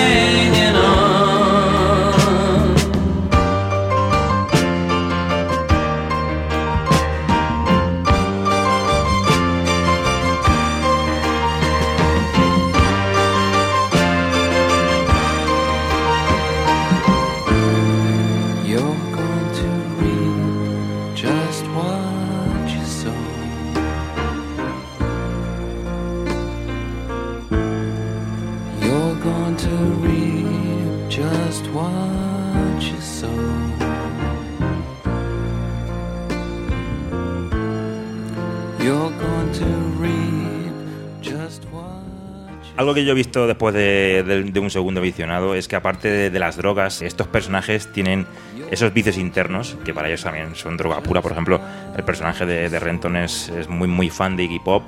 Luego Spud está enganchado al caballo. Tanto- Su fan es el ¿sabes? caballo, sí. Eh, Sick Boy es un fan de Sean Connery, ¿no? Como el, el escocés ilustre, ¿no? Para él es, es su vicio máximo. Y Veggie es, es la violencia y las, polea- y las peleas, ¿no? Meterse en todo tipo de juergas, ser, ser un, vamos, un zarzanero, ¿no? En ese, en ese plan. No sé, me, me encanta que cada uno tenga su, su estilo a la hora de, de moverse por la historia, porque eh, son cosas muy, muy de cada cual y, y que le dan mucha identidad a cada, a cada personaje. Por eso prevalecen. Yo creo por eso, vale, está Renton, ¿no? Que es el que lleva un poco el curso de la historia, pero yo creo que todos por igual están brutales. Incluso Tommy, que tampoco es que es un. No, pero Tommy, a mí Tommy me parece los, de los personajes centrales de, de las dos. O sea, el que no se droga, digamos que es el punto. Es ¿no? el, sí, es el golpe en la- Pero en la, me- es- es el, es el relevo para que quien lo quien o el aviso para quien lo quiera coger. Es muy importante. Tommy, Tommy es muy importante en la historia y, y Renton, eh, aunque es nuestro héroe, entre comillas, es el protagonista y tal, es la muerte andante. O sea, Renton es el, el- el que por alguna razón consigue esca- eh, escapar de los golpes o, o esquivar los golpes, pero no esos golpes no van al vacío, van a sus amigos, van a su familia y va a su Mm. entorno. Entonces, si lo pensáis, es un personaje muy, muy negativo porque, porque reparte desgracias por, por, todo su, por todo su entorno. Y Tommy es el. eh, Tommy somos. No, no voy a decir que somos nosotros como, como espectadores, pero sí que es un poco la, la inocencia de- del grupo. Es decir, es que es el, el grupo este es súper tóxico y se va a comer todo lo bueno que haya a su alrededor. Sí. Y luego, aparte, es el, es el único que moja, ¿no? No, hombre, luego- eh, no, hombre, Ya, tiene, una, tú- tiene una facilidad para mojar en Por esta eso- película tremenda. Pero porque quiero decir que es el que, se, el que un poco fetichista, ¿no? Que se graba él con, junto con la. Bueno, sí, a es, ver. un, es un artista. Pero, pero lo que te digo, eh, hay una facilidad tremenda en esta. Y es una cosa que yo con, con 13 años decía, joder, qué facilidad tiene este grupo y son todos unos, un- unos Picassos aquí de. Eh, ahí ves, ahí ves que la película está dirigida por un hombre y el libro está escrito por un hombre. Sí, porque, porque no. Porque esos no, a esos no le por hombres feos. tío. O sea, No, ¿verdad? O sea, eso es muy ficción todo. No, pero A ver, tiene- incluido el momento en el que Renton se enamora. Claro, a ver, Claro, tú puedes ser, tú puedes ser feo, por- porque tú ca- cada cual tiene su físico, pero tienes que tener un algo que, que, que, que, joder, que, que atraiga. Pues, no, hombre, oye, a lo mejor en Escocia es todo lo que hay, no lo sé. ya os diré. Justo lo pero- contrario que en Suecia. Imagínate que todos son feos. En Suecia ella son muy guapos y en Escocia son como. Hombre, lo- lo- claro, en Suecia tienes que tirar a lo feo, pero por, por, por cambiar. Me por- acaba- no me sé. En, en- en Suecia los feos son, son los tíos buenos. Los tíos, dicen, joder, claro. qué, qué exótico. Claro, es verdad. qué, asco, qué total. asco este, que lo bueno que está, qué mazado está. Qué asco. Me acaba de saltar a la, a la cabeza ahora mismo otra película que se llamaba Intermission. No sé si la habéis visto con, con Colin Farrell. Salió en el auge de películas estas parecidas a, a Trainspotting. eh, que si no la habéis visto es, es muy, muy buena también, ¿sabes? O sea, os la recomiendo eh, buscarla porque, aparte, tiene. O sea, aquí en Trainspotting predomina el, el color naranja. Sí. ¿no? por todo lo alto de la carátula y en Intermission predomina el color amarillo. Es una película que me ha venido así en la cabeza, tengo que volver a recuperarla, pero tenía ese espíritu de Trainspotting y era, y era muy buena. Aparte, Pues- los inicios de Colin Farrell por la época también, eh, que Mm. está genial. Colin Farrell que también envejece bien, ¿eh? cabrón. No, pero huele fuerte. Tiene que oler a sudor. Que eh, un tema con, con lo que dices de las relaciones, yo creo que también viene influenciado por, por las drogas. O sea, tú ahí tienes que tener en cuenta que la gente lleva un nivel de droga importante, no solo los protagonistas. Entonces, al final, eso quieras que no, da lugar a. Y también el, el, em, la opción de liarte con alguien para conseguir droga. Ah, eh, sí, O sea, claro, que- evidentemente. Sí, sí. De, Sí. Hecho, se- de hecho, se ve que, que el- las que rodean a Sick Boy Claro. eh, lo hacen de una manera completamente por, por conveniencia. Hombre, sí mola mucho que efectivamente los personajes femeninos de esta película no son víctimas ni son, o sea, es verdad que no son los personajes principales, pero no tienen esa connotación de accesorio que puedes ver en muchas otras películas Claro. que los protagonistas son todos hombres, ¿no? Porque ellas son muy dueñas de su propia narrativa y ellas eligen y eligen con quién se lían, qué hacen, qué no hacen, cómo hablan de ellos, esta escena mítica que están estos dos chavales, Tommy y no sé si es... Spa- em, Spad, sí. Sí, están hablando de, las chicas y en el baño están las chicas hablando de ellos y como esa parte que es súper mega cómica, que es muy guay porque es como un break ¿no? de todo lo dramático que estás viendo, eh, cómo lo lleva el actor, o sea, el, el director y cómo lo ha escrito el, el guion y el, y el autor, mola mucho porque es súper creíble. O sea, yo como mujer lo veo y digo, esto es per- perfectamente posible. Es verdad que, pues oye, las chicas son más monas que los chicos, pero eso ya es un dado del cine. Eh, pero sí que la forma en la que se relacionan entre ellos y cómo ellas manejan las situaciones y tal, completamente, yo como mujer me lo creo. Sobre todo, la, la- no me sé los nombres de los actores, eh, la chica que se lía, con el que se lía Renton. Kelly MacDonald. Sí, que hace de, de Ah, niña, sí. de, de qué edad tiene, que supuestamente edad tendría ahí, 15 años. O, Pues si no ha salido, no ha salido del, del colegio, Sí. en Claro, principio. 16 añitos. Sí, sí. 16. No, Es, es, a mí me, me- me llama la atención porque no entiendo muy bien qué es lo que quiere decir el director con, con esa escena. Es decir, yo, yo entiendo, lo veo, sé que es decir, la vorágine al final da, da lugar a que un- una persona mayor de edad acabe liándose con, con una niña que no sabe, no sabes que es mayor de edad y encima no sabes que, que te acabas de liar en la, en la casa de, de los padres. ¿no? Es Ya, como, qué fuerte. es decir, eso sí que lo entiendo, ¿no? Pero eh, al final ella es como, no es muy presente, es como solo está ahí y entra y sale. No, pero Da- Diane, el personaje de Diane, de Kenny MacDonald, es. Si antes hemos dicho que todo lo que rodea al grupo, al grupo de amigos se contamina, Diane es la única que es, eh, y además Mm. se ve en la segunda parte, que, Bueno, es, sí, que sí. es invulnerable a, a la oscuridad y, al- y a lo que arrastra ese grupo. Y de hecho es como, es a lo único que no puede permear eh, eh, el Renton, grupo, sí. Renton, por eso choca. No, no es que choque, sino que se siente atraído porque es eh, no está tan fuera de su, Mm. de su grupo que, que le atrae esa.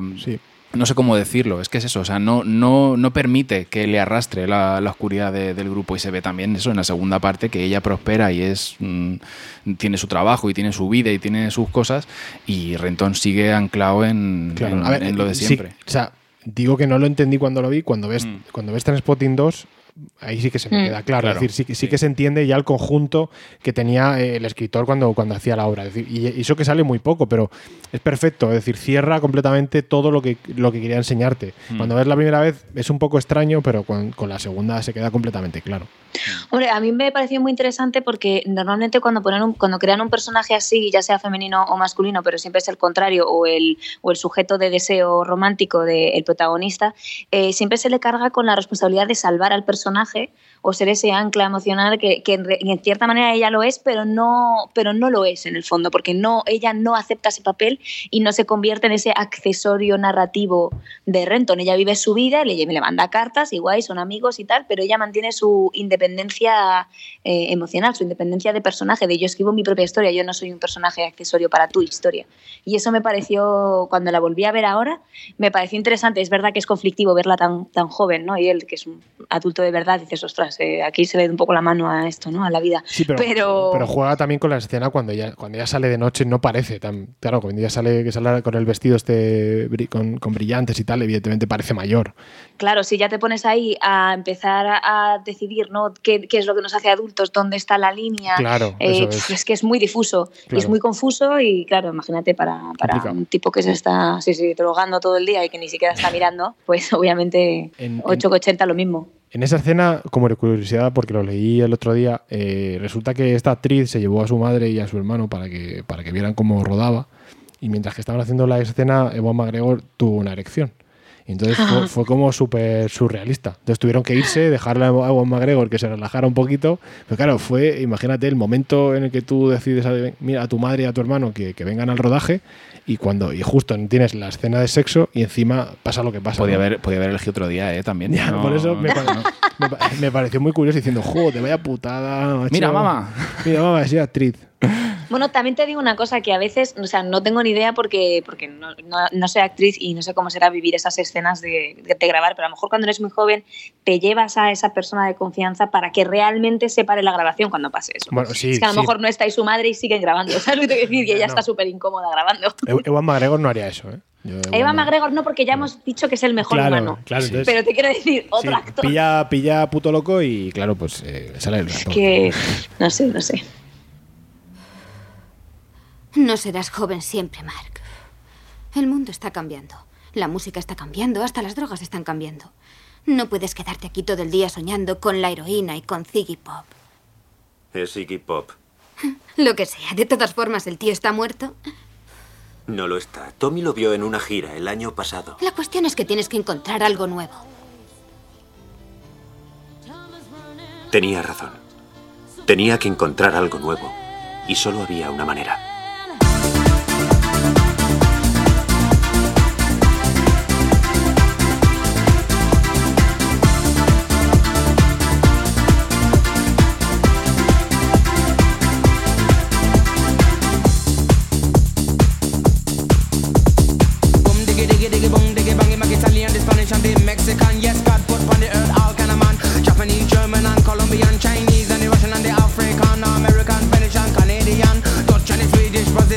Brazilian, to the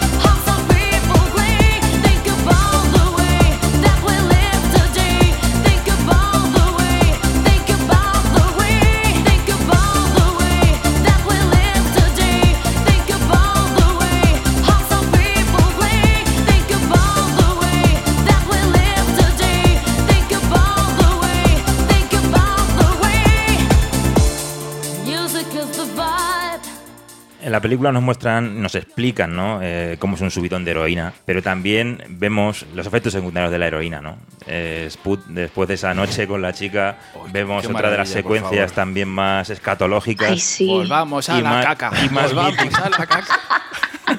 de esta película. Ay, qué ganas. Qué ganas teníamos. de Y que, te, y que te, te debates entre la risa, el, el agobio. ¿Quieres pensar que, es, que se ha meado? ¿Quieres pensar? Sí, No, o que, pensar. o que ha vomitado, yo qué sé. ¿Qué- Ah, quieres yo no, no, no, no, no te puede- no te puedes imaginar la magnitud. Hay una diferencia, hay una diferencia muy, muy grande, muy abismal, entre la edición en VHS que vimos en su día y en la edición en Blu-ray que tenemos a, A día ver, de hoy. ¿Y eso? Porque detectas el grano, el grano. Efectivamente, Claro, y claro. luego aparte que la- los colores, las texturas Qué eran horror. distintas, aquí todo Pues, es en su máximo esplendor. Claro.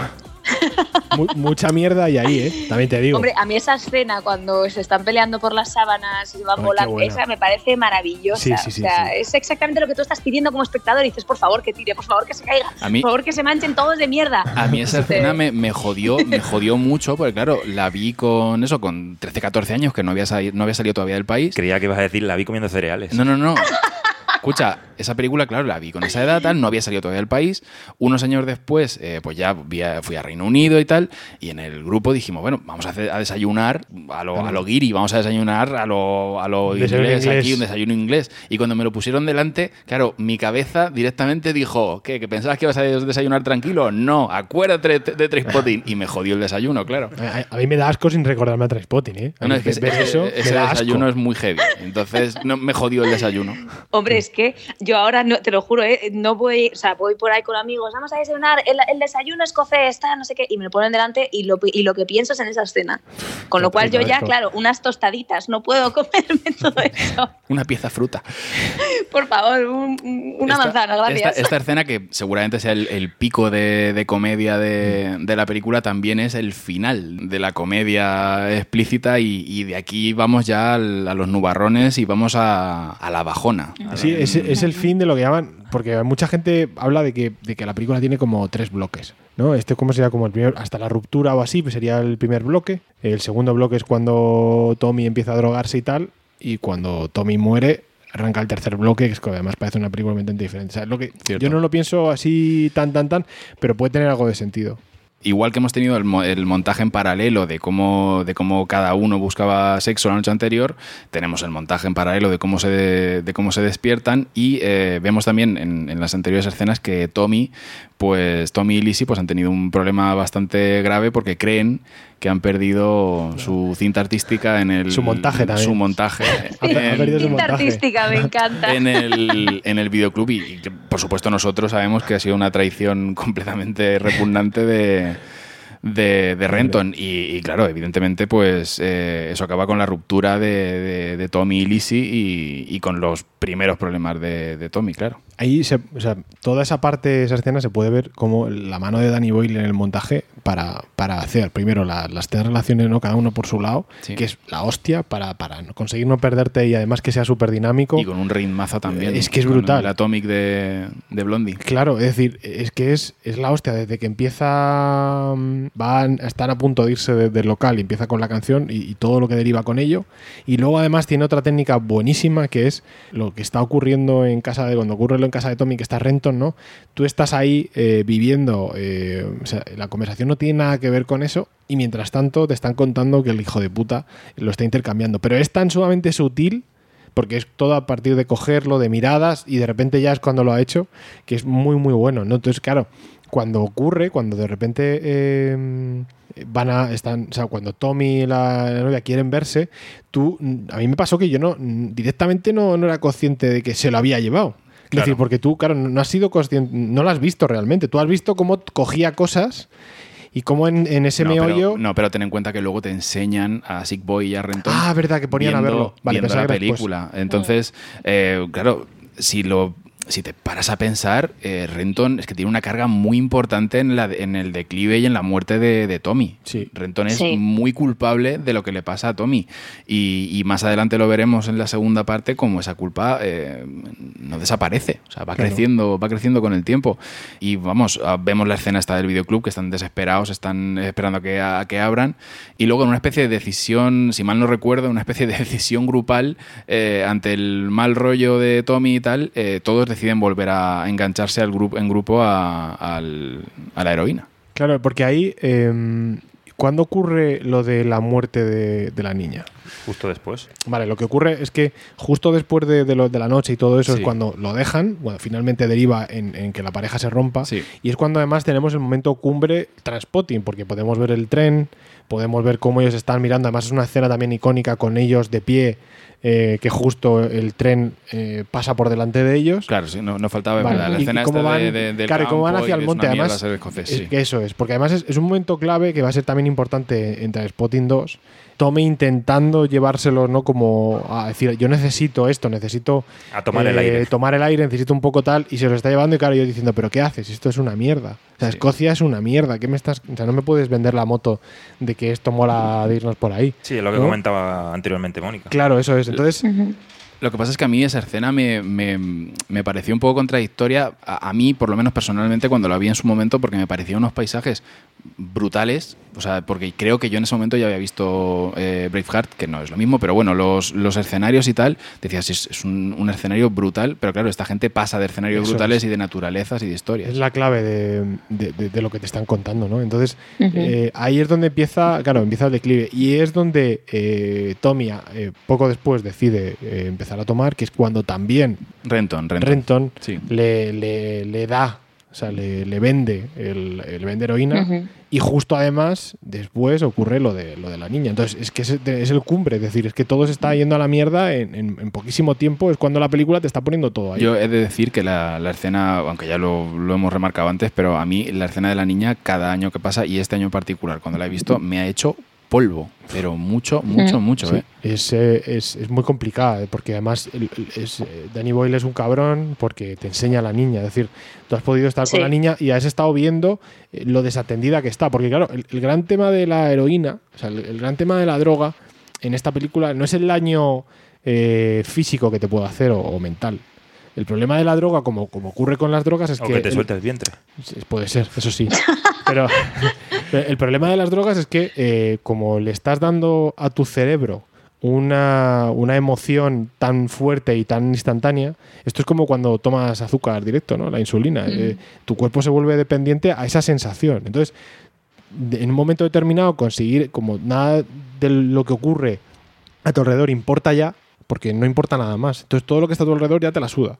Y claro, ese es el Mm. gran problema de. Y eso es lo que realmente refleja es la escena, porque tú intentas buscar problemas físicos o mentales ¿no? de la droga, y realmente Danny Boyle en esta película no, no enseña nada de eso. Realmente lo que, todo lo que enseña son problemas derivados de, de- de dejar tu, tu exterior eh, a, a- a- Vamos, que vaya como, como él quiera ir. Y en esta escena tenemos eh, un golpe de profundidad tremendo al personaje de Sick Boy, porque hasta ahora lo hemos visto como el personaje guay, el experto en Sin y el que va siempre de traje, el que parece que no quiere que le toque el rollo este lumpen de, de cómo van Renton o cómo va Spat, y de golpe eh, le pega ese, esa hostia de realidad al, al personaje que le da una profundidad tremenda. A mí me, me parece que todo eso del, del bebé, que, que es verdad que es un cabrón el Boyle por, por ponértelo, porque joder, es como que, que la satisfacción inmediata del- de, la- de- las drogas, que es una satisfacción vacía, que no significa nada, es como la muerte, o sea, literalmente es la muerte de la inocencia, la muerte del el futuro, la muerte de la promesa que trae consigo un bebé, que no solamente es otra vida, sino es un amor incondicional. Entonces es como que el, cuando tomas drogas, como que anulas tu capacidad de amar incondi- incondicionalmente, incluso a ti mismo. Entonces es como muy... mm, No sé, a lo mejor yo me paso de profunda y no tiene nada que ver con eso, pero yo cuando lo vi dije, joder, es que están matando a la cosa más pura, que es la- esa promesa de, de amor incondicional, esa promesa de futuro, de posibilidad, que es un, que es un bebé que puede que no sea tuyo, pero, pero da igual, era un poco de todo, eso es lo que decía él, nadie sabía muy bien que era el padre hasta que se murió, entonces dijeron, vale, es de Sick Boy, porque Claro. está aún más destrozado. Pero, pero tiene esa súper mega carga y luego, yo qué sé, si estás ya en edad de tener niños, yo desde luego cuando lo vi con eso, 13 y luego lo volví a ver con 17, 18, pues lo ves y dices, joder, qué mal rollo. Eh, cuando ya empiezas a tener niños a tu alrededor, sobrinos y tal, dices, Dios mío, Dios mío. No, pero yo creo que. Yo Te creo pesa que- mucho más. Yo creo que donde vosotros veis eh, lo cabrón que es Danny Boyle, yo, yo veo efectismo. Sí, no, no. Hablo de, hablo de que es un cabrón. Esa, esa- esa secuencia sea, sigue perdurando y sigue siendo efectiva. hablo por que es un cabrón porque- y manda ese mensaje, ese mazazo claro.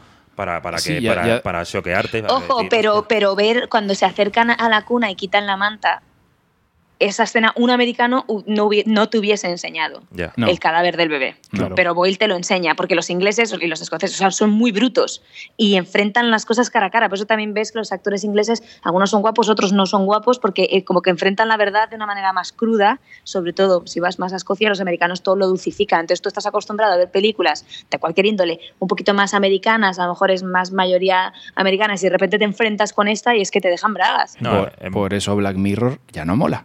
Claro. Que iba a decir que posiblemente en la versión americana eh, la secuencia del bebé estaría bastante. No tengo ni idea, pero, pero Yo- puede ser. puede esa, ser que- esa escena además eh, aprovecha para, para mostrarnos la reacción de- del grupo que hace que se hundan todavía más en la, en, en la inmundicia porque su reacción es drogarse todavía más. O sea, esto, Sí. drogarse les ha llevado a la muerte de la niña y su respuesta es pues pues más.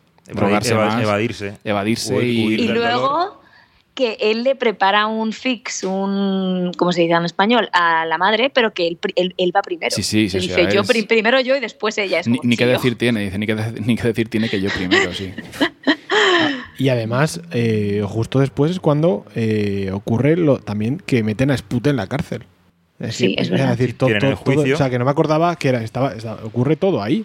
Y Todo, con, todo con Renton en el centro. con, con Renton en el centro y con Renton lo que hemos dicho antes, esquivando golpes y no le importa para nada que esos golpes hundan en la miseria a sus amigos, a Claro. sus amigos Sí. más cercanos.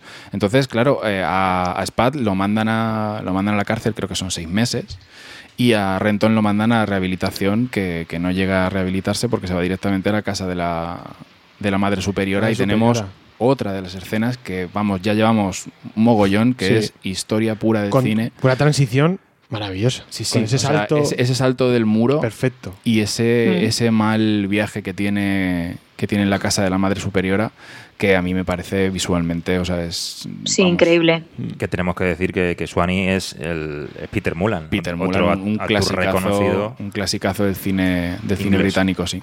A mí sí que me mola mucho que, ves que te estaba- y estabais diciendo siempre, ¿no? Pues eso, que, que Renton eh, pues que va esquivando golpes que caen en sus amigos, que son sus colegas y tal. Si os dais cuenta o si nos damos cuenta cuando revemos la película, eh, el tipo habla de sus amigos desde el principio hasta el final con un despegue. O sea, el tío no le cambian sus amigos. Cuando deja las drogas por, por primera vez, dice que lo peor es que tenía que lidiar con sus amigos estando sobrio, que le caían fatal, que le recordaban mucho a sí mismo y odiaba estar con ellos, especialmente a Sick Boy, que cuando dejaban la- las drogas era aún más molesto y iba de fíjate que, que es que fácil es para mí, como molo yo, ta, ta, ta. Y cuando pasa eso, que meten a, A Spad. a Spud en, el, en la cárcel, que están tomando unas cervezas y tal, y estaba, estaba rodeado de todos mis amigos y mi familia y me sentía absolutamente solo. Y ya al final de la película, el tipo sigue pensando en, son mis colegas, pero ¿por qué? Porque circunstancialmente me han tocado, no porque yo los haya elegido. Entonces es como un, al liberarse de sus amigos, se libera de quien él fue. Es como, es muy curioso, ¿no? Cómo juega él con su identidad y con su, echándole la culpa a sus amigos de la persona en la que se está convirtiendo, descargando también la culpa de sus propias decisiones. Es que encima es tóxico incluso para eso. ¿Crees que dejaría que te fueras? Si en mi caballo hay sitio para dos. Sube aquí, Tommy, no te mueras. Iremos igual los dos.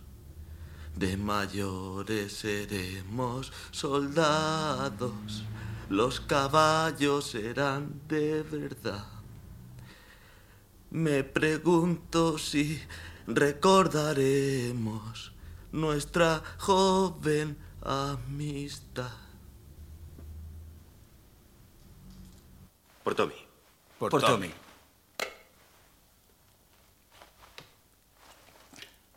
¿Se lo has dicho ya? Adelante. ¿Qué? Swanee tiene un colega. Tú le conoces. ¿Mikey Forrester? Sí. Pues... Tiene algo de material entre las manos. Mucho material. ¿Cuánto material? Unos dos kilos. O eso me dijo. La semana pasada se emborrachó en un pub al lado del muelle, donde conoció a dos marineros rusos. Iban por ahí cargados con la puta mercancía para venderla in situ. Así que a la mañana siguiente ve lo que ha hecho y se pone nervioso que te cagas. Quiere quitársela de encima. ¿Y? Entonces se encuentra conmigo. Y yo me ofrecí para quitársela de encima a un precio muy razonable, con la intención de colocársela por mi cuenta a un tío que conozco en Londres. Acabamos de volver del funeral de Tommy y vosotros estáis hablando de trapicheo de Jaco. Exacto. ¿Cuál fue el precio? Cuatro de los grandes. ¿No los tenéis? Nos faltan dos mil. Pues qué putada. Mark, todos sabemos que has estado ahorrando en Londres. Lo siento, muchachos, yo no tengo dos de los grandes. Joder, que sí los tienes. He visto tu saldo. Me cago en la hostia. 2.133 libras. Dos kilos. ¿Cuántos son? ¿Diez años? Mikey Forrester, marineros rusos. ¿Qué cojones os habéis metido, chicos? Spad, tú ya has estado en la cárcel. ¿Te gusta tanto que quieres volver? Solo quiero el dinero, Mark. Ningún cabrón irá a la cárcel si todo el mundo mantiene la puta boca cerrada.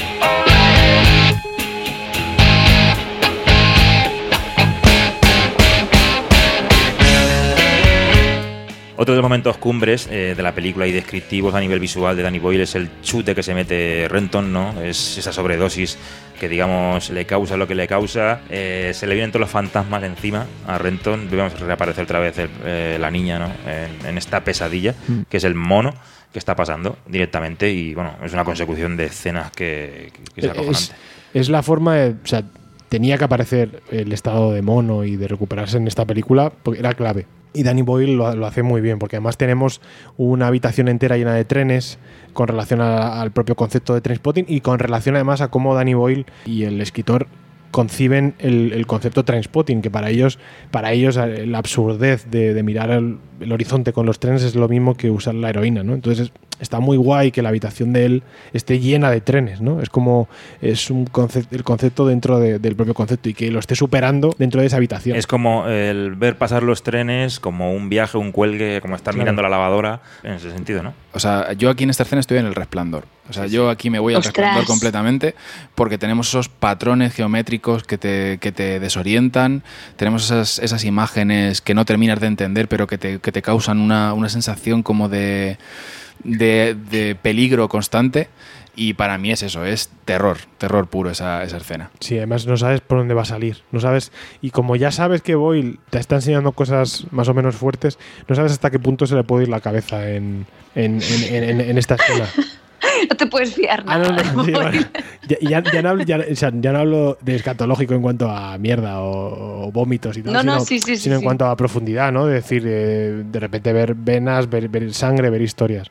Entonces está muy bien llevada. Además es una escena que, no sé, a mí me gusta mucho por, por cómo va derivando el personaje, ¿no? Y cómo te va retratando. Y además es el momento clave porque tienes la, eh, la lucha de él con como Tommy en su peor momento con, con la droga, ¿no? Entonces te está poniendo en, te está preparando pa- para dijéramos la recta, la recta final. Mira, yo te digo una cosa, ¿eh? Yo vería un remake del Resplandor por Boyle, ¿eh?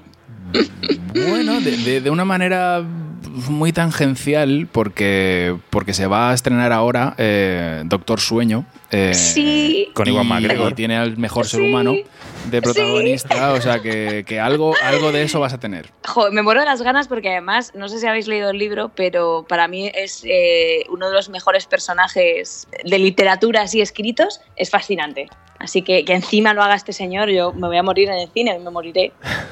Que sepáis que moriré. Luego te acuerdas de que ha hecho Winnie the Pooh y, y ya.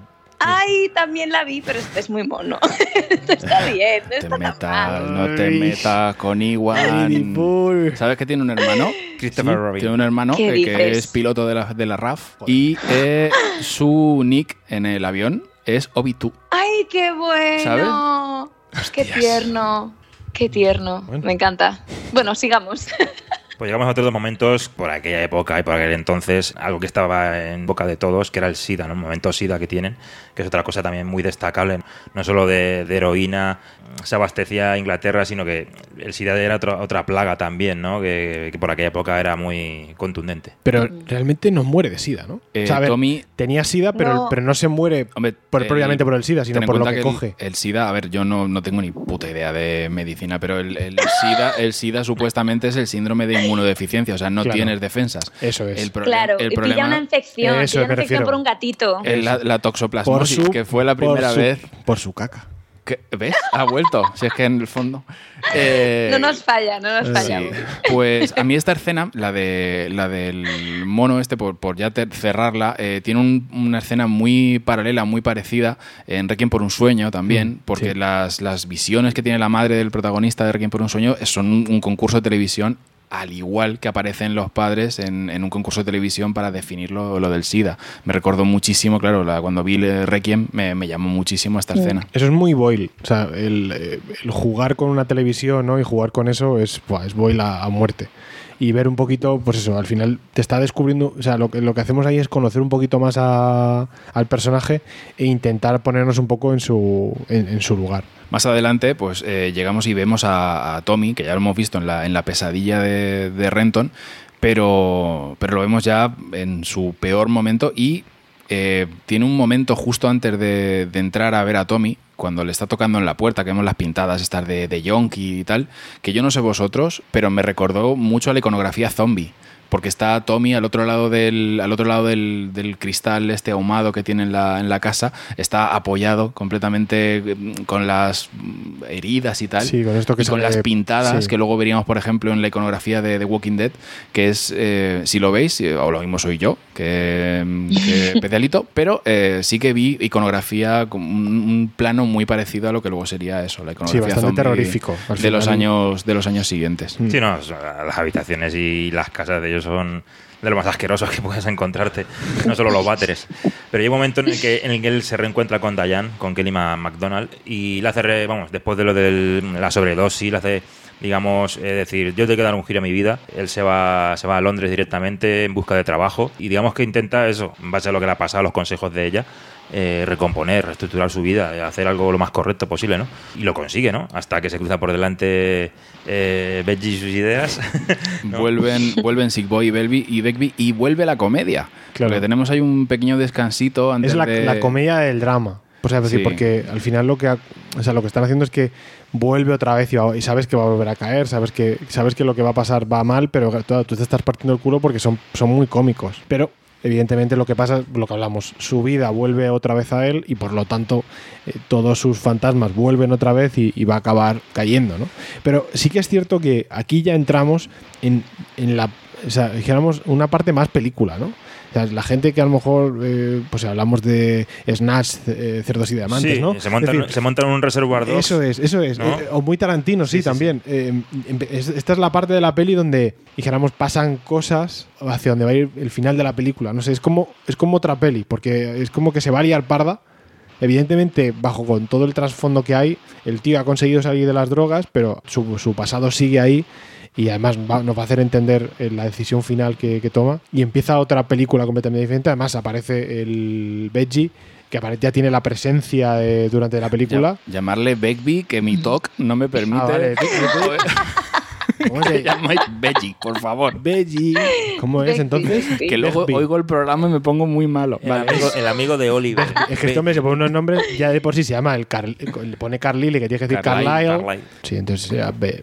Hay, hay una expresión eh, que seguramente eh, habréis, habéis oído alguna vez, que es lo de los esquele- eh, esqueletos en el armario, que son lo- los problemas estos que tienes pues tuyos y que te persiguen y tal. Y hay una representación completamente literal en esta película, que es eh, los esqueletos de Renton saliendo del armario de- del piso alquilado este, que son Begbie y, y Sick Boy, saliendo en escena esta que es absurda completamente, Ah, sí. que, que salen ahí tirándose a la cámara cuando aparecen los, los nuevos inquilinos y, y me pareció eso como muy literal, pero, pero también muy útil a la hora de describir a estos dos personajes y, y su función en la vida de Renton. Begbie, que es uno de los personajes que me- eh, también me parece icónico y que, como he dicho, tiene ya presencia en, la parte final, eh, es un personaje súper importante porque no se droga. Es decir, y, y- y a pesar de no drogarse es el que más miedo da. Es decir, Mm. es, es el más chungo de todos. Hombre, no, se, no se droga, está todo el puto día bebiendo Bueno, y, sí. y fumando, que tiene la escena esa buenísima Claro. de os metéis todo puta química mientras se está metiendo el, el whisky y el, Es y el verdad. tabaco. Pero me refiero que aparentemente juegan con que él eh, no se mete esa droga, ¿no? Es, es completamente outsider del grupo. Pero es que además es outsider porque les da miedo.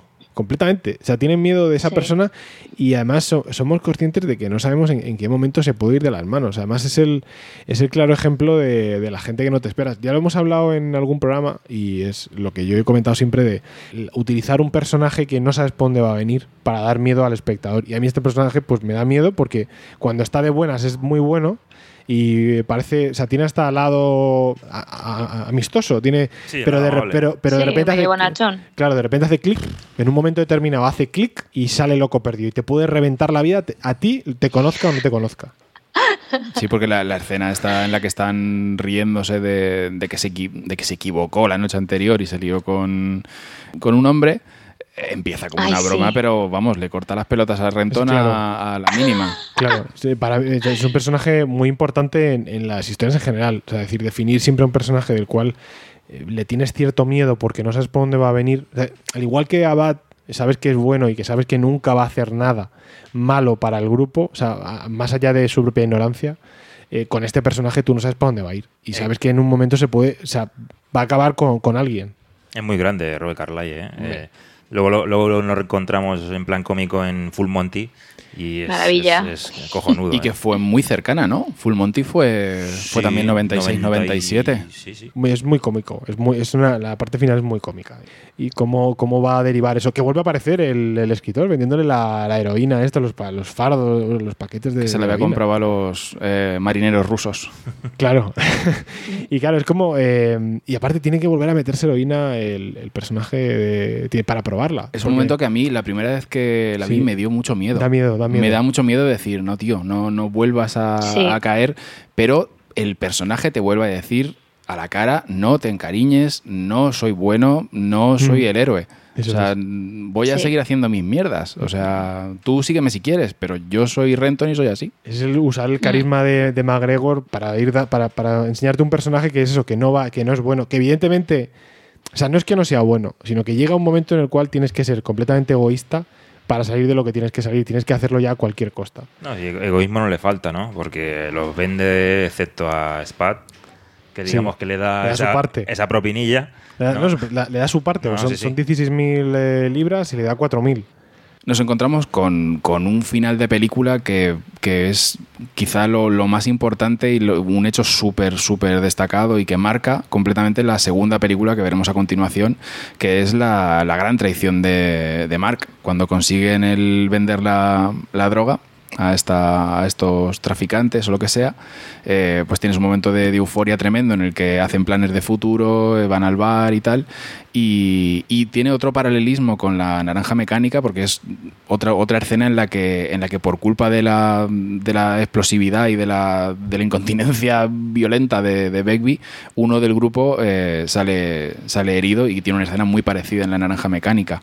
Y nos encontramos con eso, con, con la gran traición de, Mark. No te, no terminas de creerte que vaya a tirar, a dejar tirado a Spad, que vaya a dejar tirado al grupo, porque Begbie se lo merece. Como, como espectador merece, merece Sí. que lo dejes en la estacada, pero al resto no terminas de creerte que lo vaya, que lo vaya a hacer y lo hace. O sea, la clave de todo esto al final es que eh, tú, la sensación que tienes que quedarte al final, que- o la que solemos tener, es la de ha traicionado a la peña, qué cabrón, pero por otro lado dices, es que yo también lo haría. O sea, es que yo no, no, puedo, no puedo decir que yo no haría eso. O sea, me, me encuentro completamente, o sea, soy fiel a lo que él acaba de decir. Y por supuesto acabamos con uno de los mayores temones que va a tener la banda sonora, que, fue súper, súper, súper radiado, súper puesto, o un icono de- del house noventero, que además ya veníamos trayendo house, porque además hay una cosa, ya por, por cerrar, hay una cosa muy importante con la música, y es que Danny Boy lo hace muy bien, y es que empezamos, como comentaba, con finales de los 70, y el tío te va llevando con toda la música por los 80 y acaba con una canción típicamente eh, house noventera. Es decir, te ha llevado por un recorrido de un abanico de canciones que, ha- que te ha ido derivando eh, musicalmente por todas las etapas. Y por eso hemos visto hemos visto a Lou Reed, hemos tenido o sea, es que ha sido eh, un desarrollo maravilloso. Entonces la banda sonora por eso es tan importante. Y por eso acaba así y por eso además consigue que el cierre sea eh, como tiene que ser. Y como Mónica decía es una película que consigue cerrar bien y por eso es tan importante consigue cerrar bien todo lo que ha trabajado Danny Boyle durante toda la película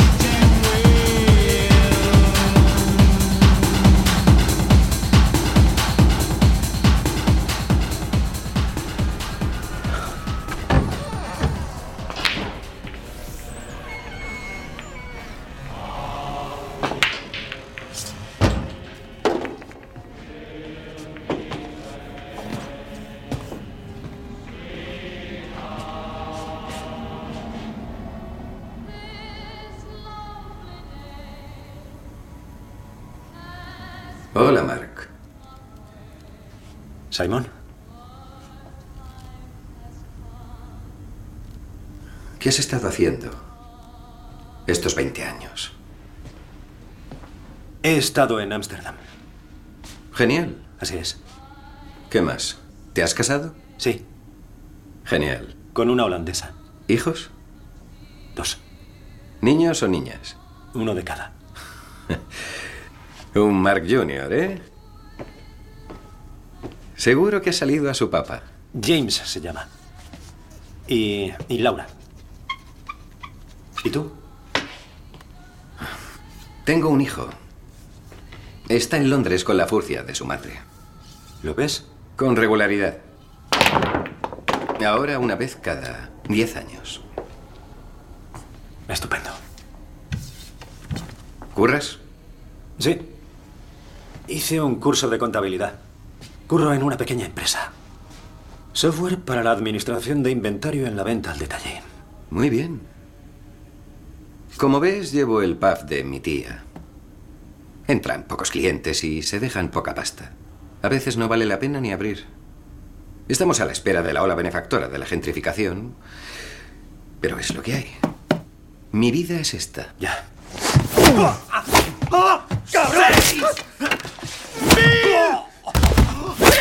joder! ¡Puto ladrón de mierda! ¡No hiciste la jugada! ¡Eso es lo que te jode, ¿no? Que yo tuviera cerebro y huevos para robar el dinero y tú no. ¡Quita de encima, joder!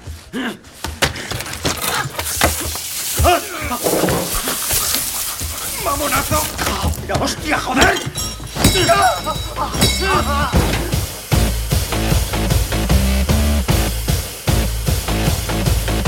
It's the beginning of the end, you might as well set fire to your friends. But it ain't Alpha and Omega, it's just Nintendo and Sega. I'm a real gone kid here to flip your lid. I'm a stone cold fox spreading a bubonic pox. I'm a zodiac killer, I'm a three dollar biller. I'm a rooftop sniper shooting grown men in diapers. A shotgun is a good substitute for mouthwash. Drone controllers eat their lunch at their desktops. Why stop working if you enjoy what you do? Jesus,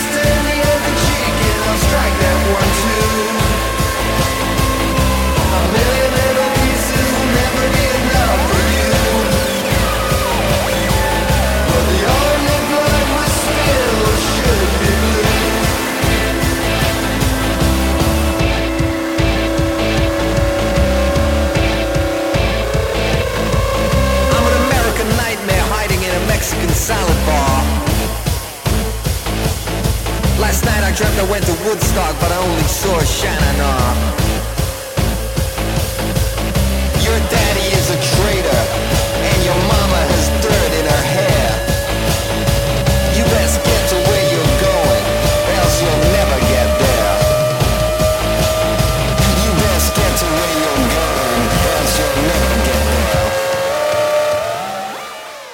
Pues cogemos la máquina del tiempo, nos vamos de la fría Edimburgo, nos vamos de la, de la asquerosa Escocia, saltamos eh, 20 años después, ¿no? desde que Renton abandona Escocia y la heroína, y volvemos con esa promoción del 96, de nuevo, ¿no? Eh, es paralelo, ¿no? Porque también vemos al personaje de Renton correr, pero a otro nivel, ¿no? El nivel, digamos, el, el mensaje de elige vida eh, lo ha elegido tope, lo ha agarrado por las solapas, ¿no? Y vemos a un, a un Renton, digamos, eh, totalmente limpio y, y centrado, ¿no? Eh, haciendo gimnasia, ¿no? Una cinta andadora y... Sí, pero corriendo hacia ninguna parte.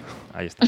¡Uh, qué bueno! All right, porque conforme te ves el personaje, en la primera película estaba corriendo huyendo de algo. Aquí te lo ves Sí, sí, corriendo sí. a ninguna parte. ¡Qué bueno! ¿Cómo consideráis vuestra esta secuela? Eh, ¿Innecesaria? ¿Fallida? Como muchos la han catalogado, la han tachado, Mónica. A mí me gusta bastante, pero porque, o sea, obviamente no está al nivel de la primera, pero me parece una evolución muy interesante porque en la primera película podemos ver cómo Renton eh, vive la peor versión de su vida, pero lo hace sin miedo. O sea, el tío va con dos cojones, mm, liando la pardísima, destrozándose la vida, destrozándose el cuerpo, destrozándose su futuro, pero no tiene miedo en ningún momento. En cambio, en la segunda película, el tipo que cree que está cumpliendo con los parámetros sociales eh, está muerto del miedo. Y me gusta también mucho la evolución de nuestra propia relación con el personaje. En la primera peli es verdad que el tipo es un tío despreciable, que hace, que comete mm, decisiones horribles, eh, daña mucho a sus amigos y tal, pero de alguna manera está tomando las decisiones que nosotros desde casa decimos "Oh, no va a ser capaz, ojalá lo haga, ¿sabes? Que eso Boyle lo hace mucho en la primera película, ¿no? Como ya decíamos, ¿no? Con la escena esta de las sábanas, tal, que tire la sábana, que se caiga, tal, que coja el dinero y, corra, que, que abandone a sus amigos, obviamente es un acto despreciable, pero una parte de nosotros está deseando que lo haga. En cambio, en la segunda peli, yo no tuve esa sensación en ningún momento, todas las decisiones que estaba tomando Renton me parecían malas.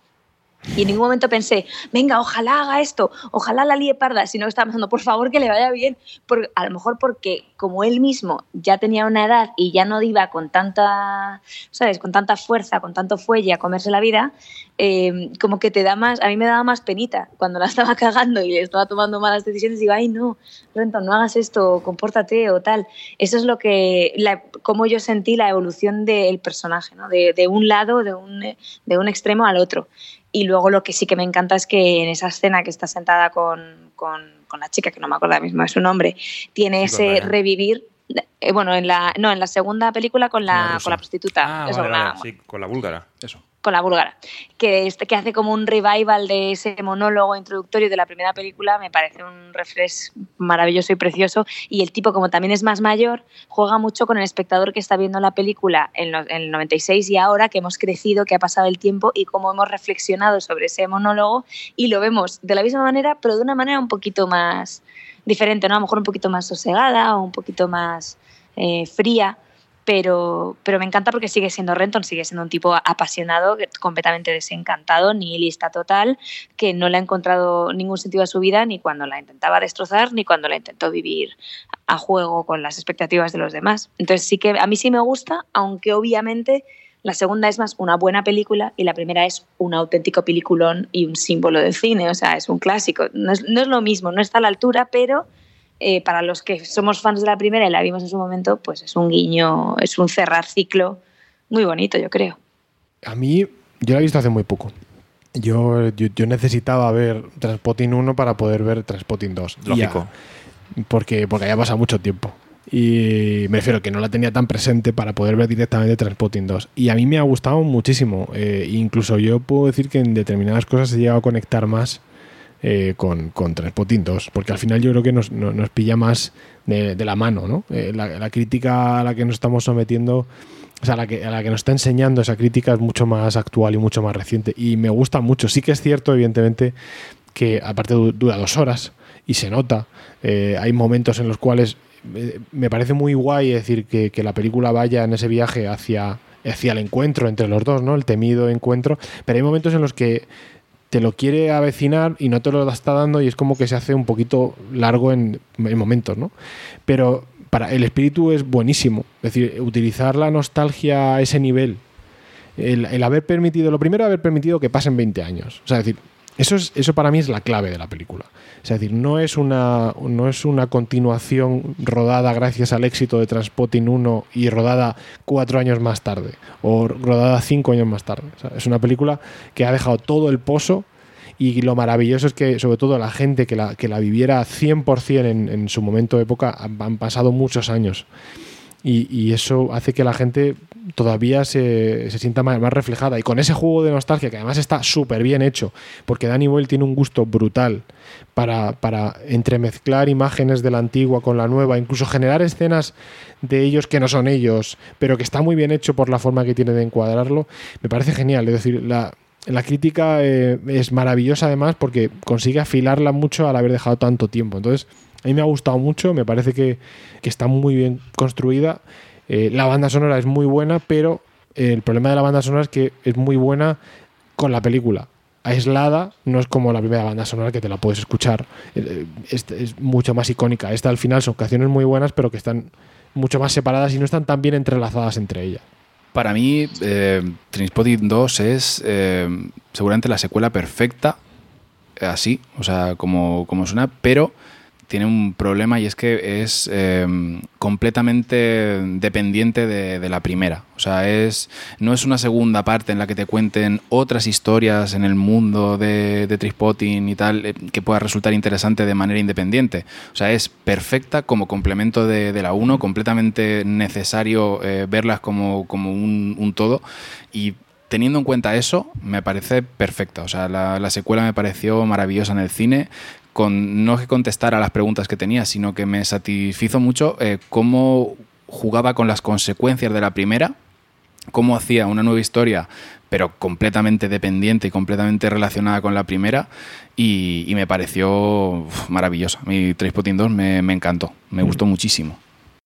Para mí esta parte, para mí Trainspotting 2 me parece, al igual que, que José, me parece la secuela perfecta. Me parece la continuación ideal de lo que han sido estos personajes. Me parece la evolución eh, en realidad que, deberían tener después de la evasión que tiene eh, Renton.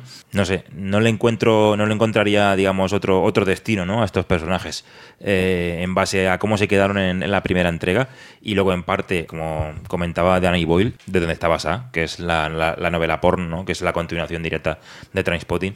Él decía que, mm, conociendo la, la novela y conociendo los personajes, el tratamiento no iba a ser el mismo. Si él llega a hacer el primer borrador, que era la novela tal cual, a los actores, los actores lo hubieran rechazado directamente. Dice, porque no hay conexión entre ellos. Dice, no hay ese vínculo que conocimos de la primera película. Y lleva razón, ¿no? Yo cuando veo la película plasmada, parece que se ha quedado congelada en el tiempo y han saltado directamente a ese momento.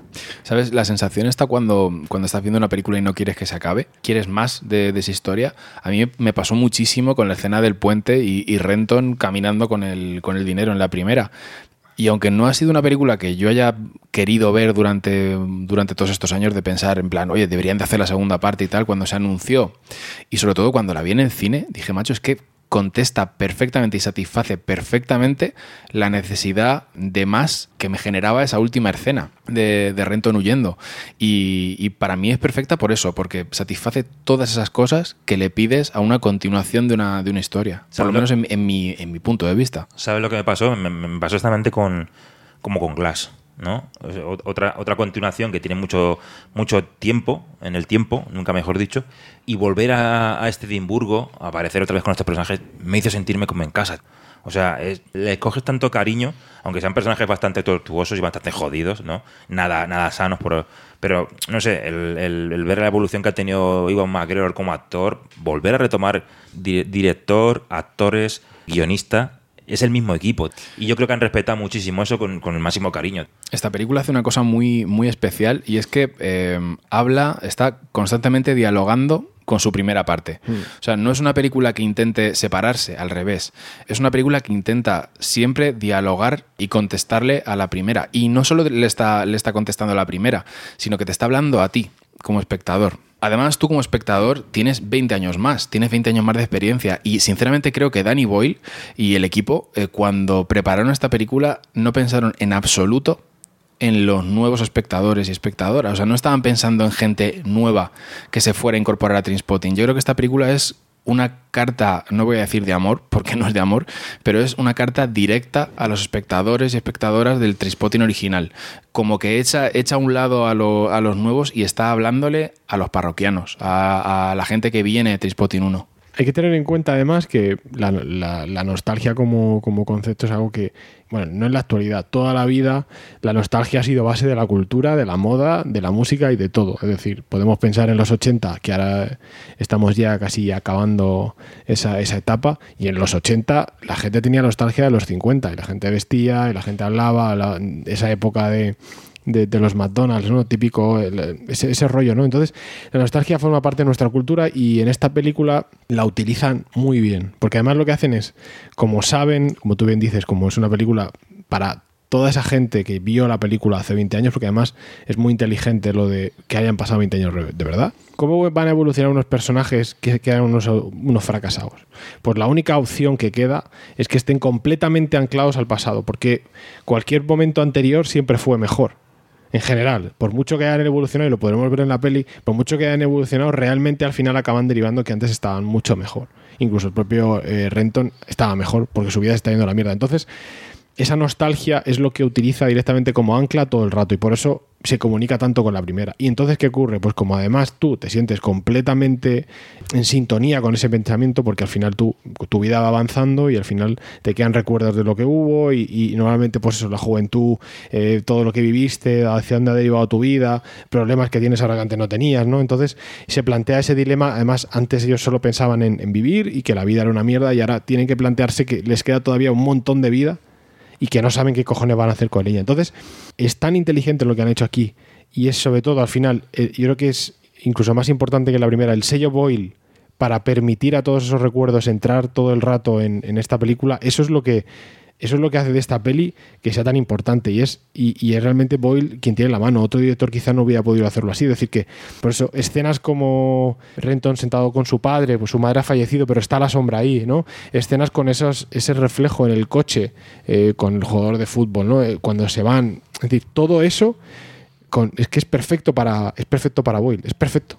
Yo, vamos, eh, como ejemplo de continuidad de 20 años después, tengo otras películas eh, que para mí son lo más, eh, que es la trilogía de Before, de Richard Linklater, con Julie Delpy y, Ethan Hawke. Y son películas con intervalo de tiempo, con mismos personajes, y yo creo que es, un nivel grandísimo, es un salto de calidad entre película y película, y todo hecho con el mismo equipo, ¿no? Eh, tanto de actores y dirección y, de guion.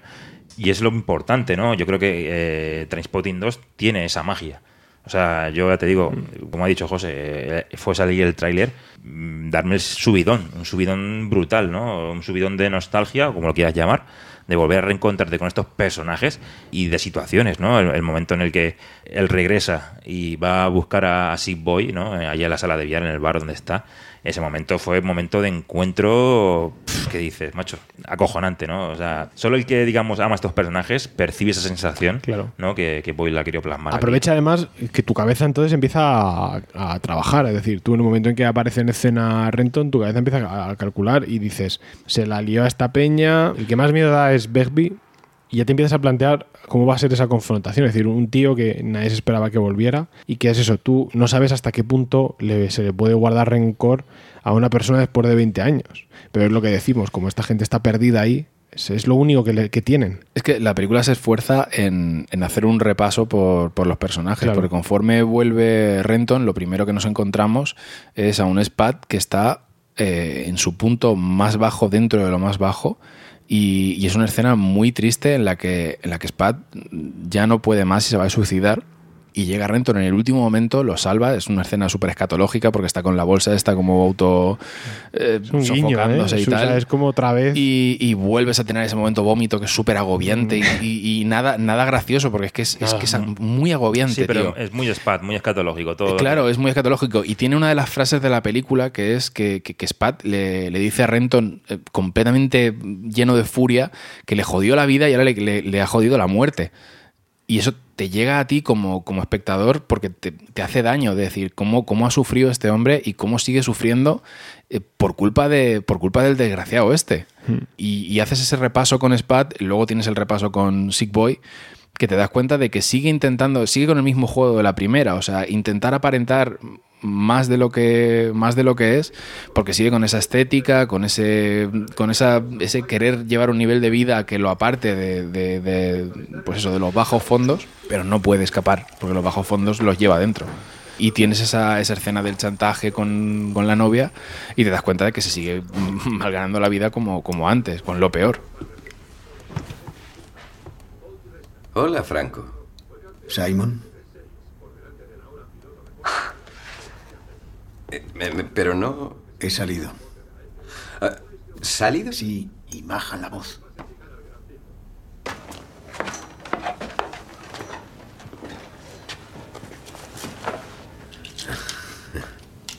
Sí, perdona que me haya asustado un poco al verte, Frank. Es que... Bueno, pensaba resolver esto y luego darte la buena noticia, pero... No te lo vas a creer. Hace un par de días me llamó un viejo amigo, Gav Temperley. ¿Le recuerdas? Sí. El caso es que estaba por trabajo en Ámsterdam.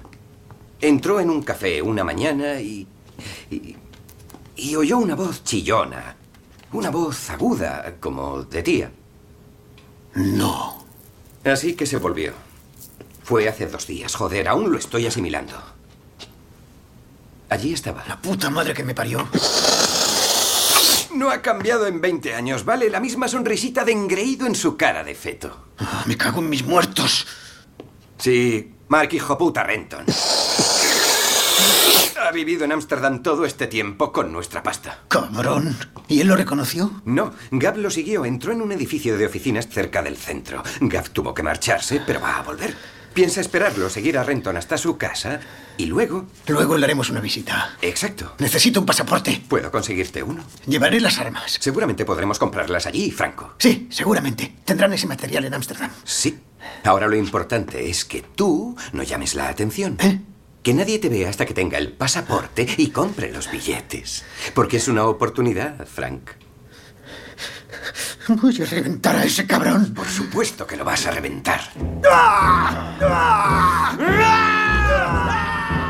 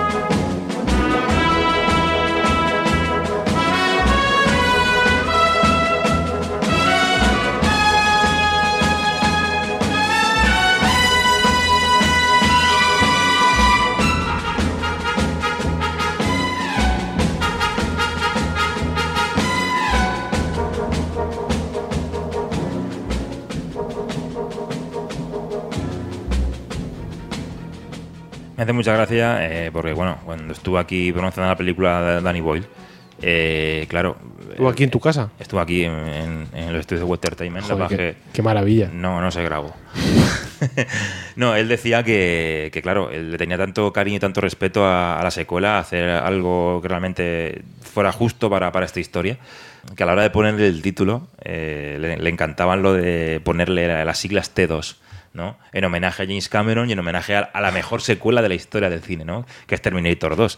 Así lo dejaron, ¿no? Con el símbolo como una- la estación, ¿no? De paso y el, y el Trainspotting 2, ¿no? Es una cosa que, que no hemos comentado y es que a nivel estético, a nivel de, de diseño gráfico, la primera película fue un hito. O sea, el, el uso de, de la helvética eh, de una manera tan limpia, que es la, la tipografía de, de Trainspotting, de esos colores planos, esas fotos en blanco y negro, eh, esos contrastes, marcó muchísimo el- la- las tendencias de, de esos años y se podía notar en los flyers de las discotecas, en las revistas de moda, se podía, se, se podía notar en los anuncios, marcó muchísimo esa... Si pensamos en los esa 90, estética. si pensamos en los 90 y pensamos en una estética noventera, Transpotting eh, o sea, enseña perfectamente eso. Y como tú dices, el cartel de Transpotting con todos ellos de pie mirando a cámara es ya iconografía a, a día de hoy. Jugaba, jugaba con el rollo este de sospechosos habituales, de, Claro. de- de tenerlos delante, con la tipografía esta que te, que te hace eh, esta tipografía eh, te, te lleva lo- como a los servicios públicos estos de- de- del metro, del autobús, que- del tren, claro, por supuesto.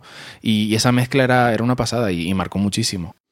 Este Trainspotting eh, tiene momentos muy relevantes, tiene momentos muy humanos, eh, más humanos si cabe que, que su predecesora. Y vemos a un, a un Renton que se quiere redimir de todo lo que hizo anteriormente, ¿no? Veremos el speech un poco llevado a nuestros días, que eso es- para mí me parece otro puntazo relevante porque se ríe de, de- de aquel mensaje y lo adapta a los tiempos de hoy.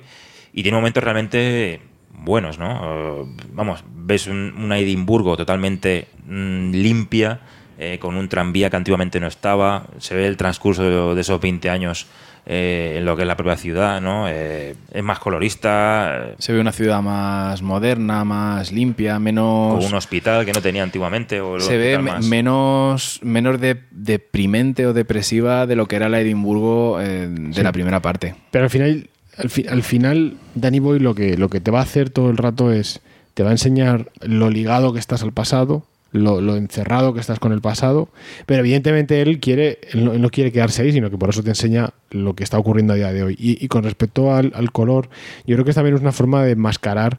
eh, La, la primera película era con un tono eh, apagado, un tono depresivo. Mm, No te creas, la primera película tenía, eh, tenía muchos colores muy intensos y, y jugaba mucho con esa sobresaturación de, de colores. Claro, si te pero, fijas, esta, pero esta cubre, o sea, la, la coloridad, la imagen que tiene ahora, eh, cubre mucho más todo eso, porque es mucho más colorista, es mucho más, es mucho más intensa, adaptada a los tiempos y tapa por completo lo jodido de la sociedad. Es como que estéticamente es mucho más bonita, pero por detrás tenemos la mierda que seguíamos teniendo desde entonces, o más, porque además, claro, lo bueno de la, de la película, como decías, eh, eh, no, no te esperas que, Renton vuelva a la ciudad. Cuando tú terminas Trainspotting 1, tú no eres capaz de... O sea, tú lo último que te pasa por la cabeza es ese hombre no puede volver ya. Acaba de llevarse mm, 12.000 libras robadas a gente que está mm, bastante loca y no va a volver. Pero claro, la madurez te da lo, lo que da, el tiempo da lo que da y para plantearse según, según qué cosas y descubrir que a lo mejor a- él, ha, podido ver que incluso estando fuera de allí no llega a ser lo feliz que él, a lo mejor podía haber pensado en un momento. Entonces tiene que volver. Y cuando vuelve eh, es cuando tú eh, tienes que decidir entonces qué cojones va a pasar aquí. No, pero una vez más, eh, el personaje es muy egoísta, porque Renton no, no vuelve a Edim- Edimburgo porque sí. Vuelve porque le ha dado un ataque a la patata, porque su mujer lo va a dejar, porque su trabajo se va a acabar. O sea, si no lo hubiera dejado su mujer y no lo hubieran, no, no lo fueran a echar del trabajo y no le hubiera dado el ataque a la patata, hubiera, Claro. hubiera envejecido en Ámsterdam. Claro. ¿Vale? Entonces, como ve que se le van acabando las opciones, vuelve a- al, último sitio que podría volver. O sea, es la última, uno de los últimos recursos. Y, intenta hacerlo bien, intenta llevar el. intenta mm, como devolver el dinero, por ejemplo, a Sick Boy. A Spad ya se lo devolvió. Y no sabemos si tenía intención de devolvérselo a Begbie, que, que seguramente, seguramente no. Pero no lo veo como un acto de. De intento de redimirse, sino como una última opción. Yo la verdad que me cae Sí. bastante mal el, el- el personaje de no Iwan McGregor, que ya hemos dicho que es el mejor ser humano, sino el, lo que es el corazón de, de Renton, siempre lo he visto ultra egoísta y con la segunda película todavía más. Es más mayor y, y eso evidentemente sale mucho más a la luz. Eso sí que es cierto.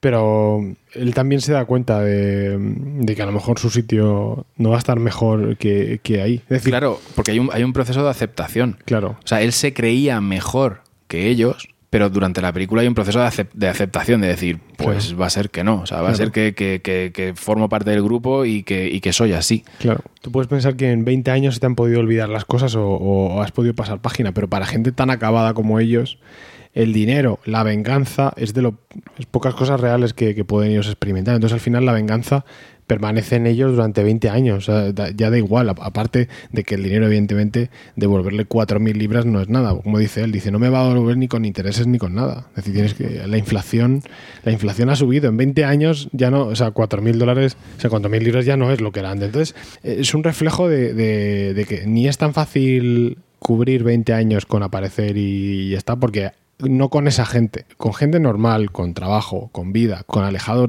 de, toda esa to- toxicidad. Quizá no sería así, pero para ellos que no tienen otra cosa, eh, te enfrentas a lo que te estás enfrentando aquí. Y sobre todo a, la parte final de la película, con, eh, con ese en- encontronazo donde un, es que alguien va a morir. ¿no? Es, lo que quiere darte a entender la película. Es inevitable que alguien vaya a morir. Eso es lo, eso es lo complicado. Horario de verano. Me la suda más en verano que en invierno. Menos mal de las piscinas, porque allí me puedo quitar el sudor. Por desgracia, el verano no pasa de mí como yo paso de él.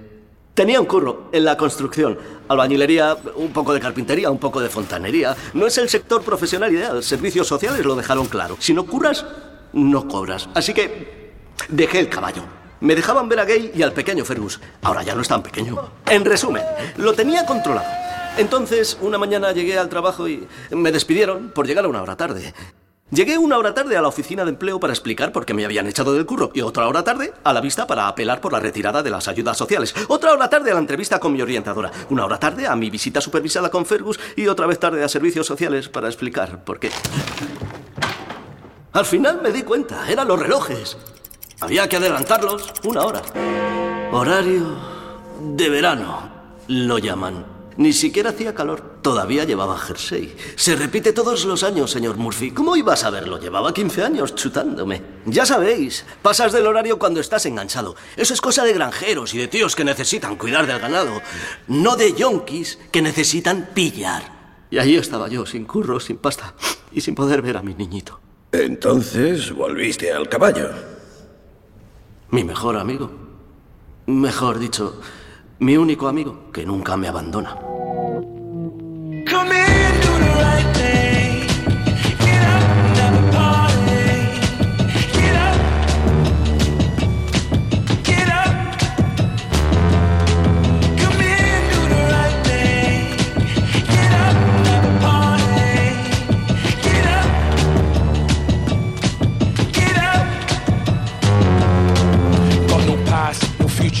Future. Fumbling through the ether, take a ride in Aquila. Cost you 30 liras, push your dealer, hits the meter. A shrewd operator in the shadow of a beacon. Have a dirty weekend, interesting proposition. Insinuate and listen. Listen, listen. What a way to make a living. Scissors, to the ribbon. Throw my hands like a reverend. Triple sixties, double sevens. When I get down to this, a catalyst. Huh. For a revolution.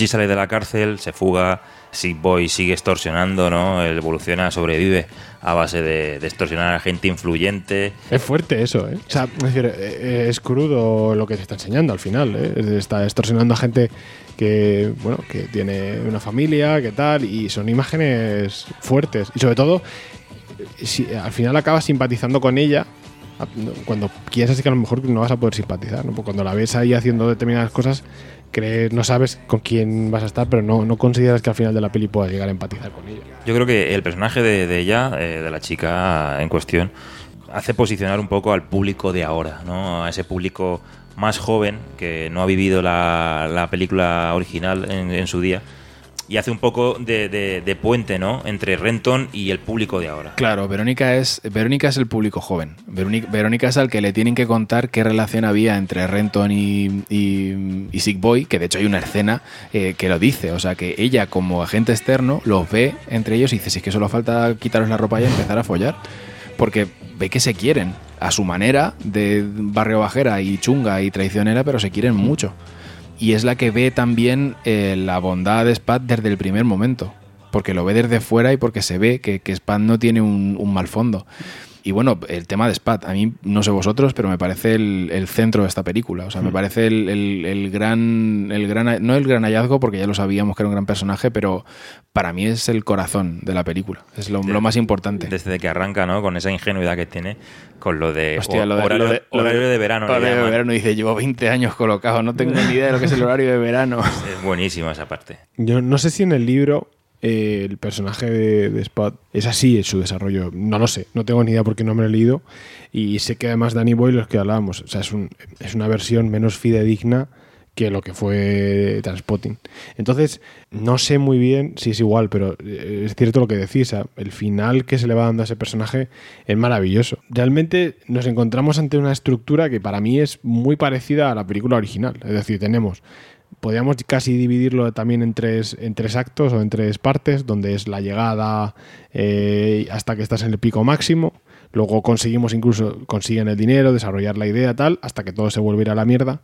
Y ya nos encontramos a otra película completamente diferente, con persecuciones, con coches, con saltos, con navajazos. Es decir, la estructura es más o menos parecida. La única diferencia para mí es que el único personaje que parece que va brillando es, eh, es Pat.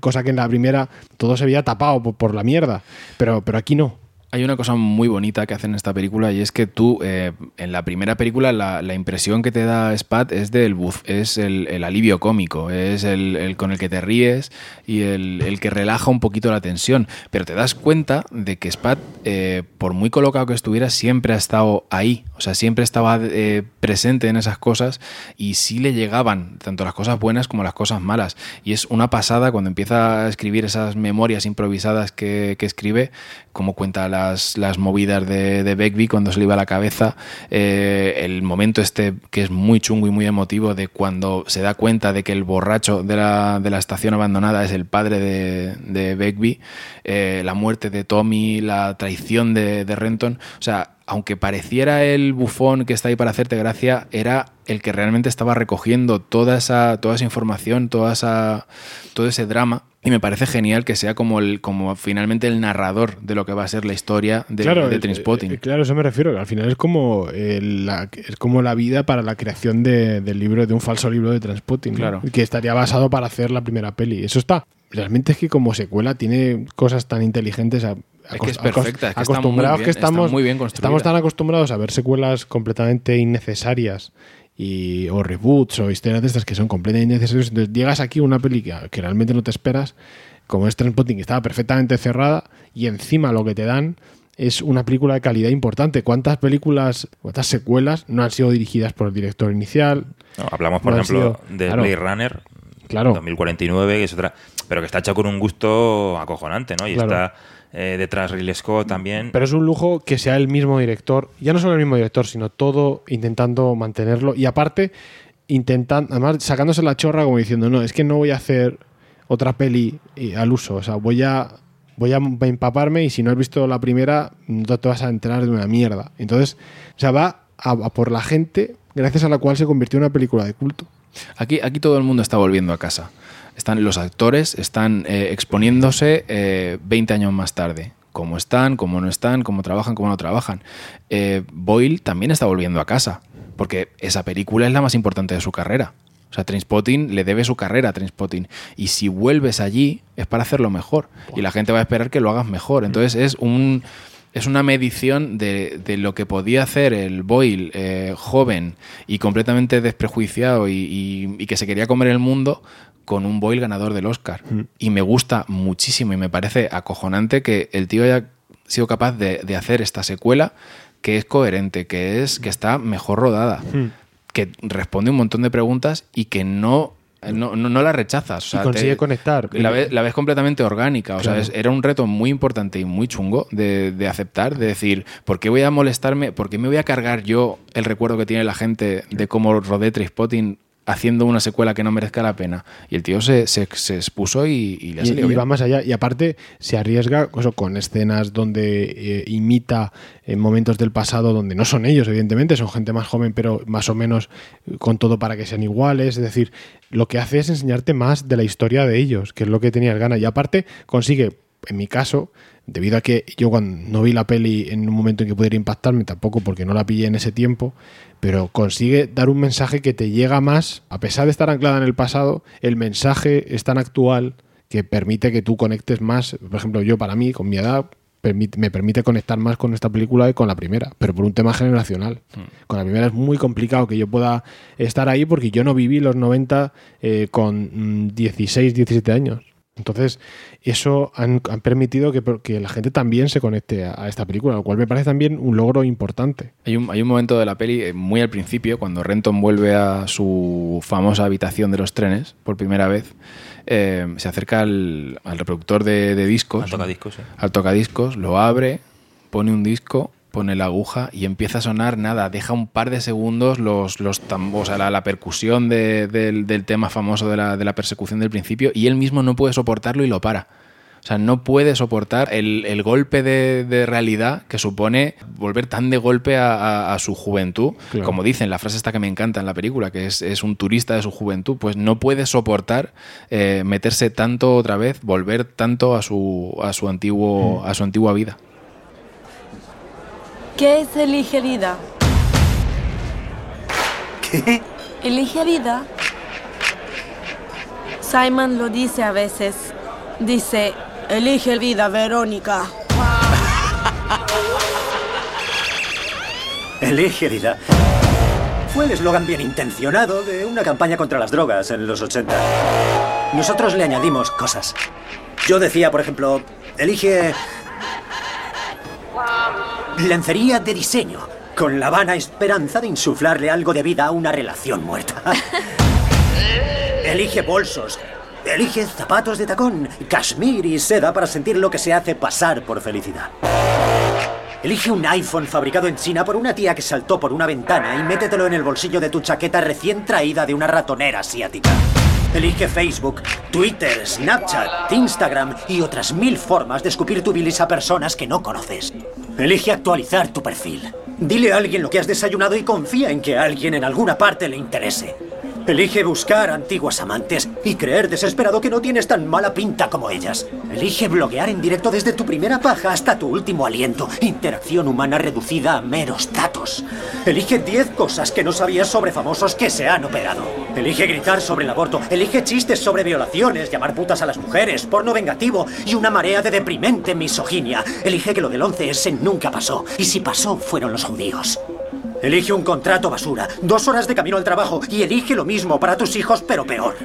Y cree que sería mejor que no hubieran nacido jamás. Luego túmbate. Y alivia el dolor con una dosis de una droga desconocida preparada en la puta cocina de alguien. Elige promesas incumplidas y desear haberlo hecho todo de otra forma. Elige no aprender nunca de tus errores. Elige ver cómo la historia se repite. Elige la lenta reconciliación hacia lo que puedes conseguir en lugar de lo que siempre has querido. Confórmate con menos poniendo cara de valiente. Elige la decepción. Y elige perder a tus seres queridos. Mientras se alejan de tu vista, una parte de ti muere con ellos. Hasta que veas que un día en el futuro, una a una, se habrán ido todas. Y no quedará nada de ti que se pueda calificar de vivo o muerto. Elige tu futuro, Verónica. Elige vida.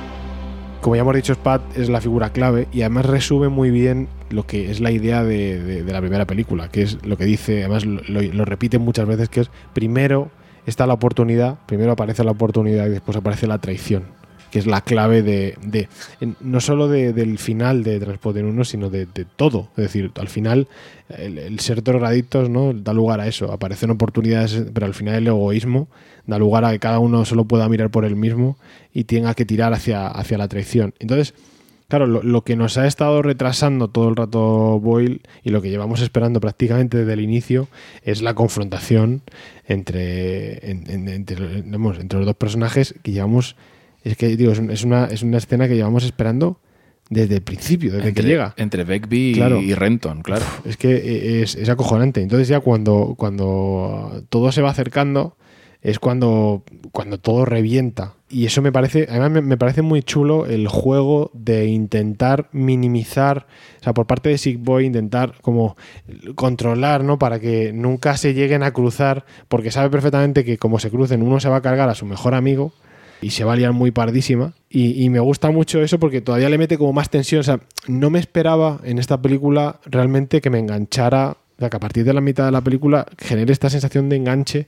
Por eso, que haya una confrontación, ¿no? Entonces está, está muy bien llevado. O sea, que ya no solo además de que esté tirando de, de nostalgia y tal, sino que encima a nivel de guion está muy bien planteada para ir llevándote hacia ahí, para, para que tú te pongas nervioso. Es sabes que se va a liar. Y es que el personaje de, de Begbie, de, de- de Franco, como le llaman, si en la primera película tenía ratos relajados en los que te reías y luego tenía los momentos de, tensión, en esta película van muy a tope con, la sensación de, amenaza. O sea, y, además, de amenaza seria, porque lo ves ahí cómo trata a su mujer, que parece que en cualquier momento le va a cruzar la cara, cómo trata al hijo, que igual el hijo intenta ser una persona normal y este le quiere llevar a robar teles.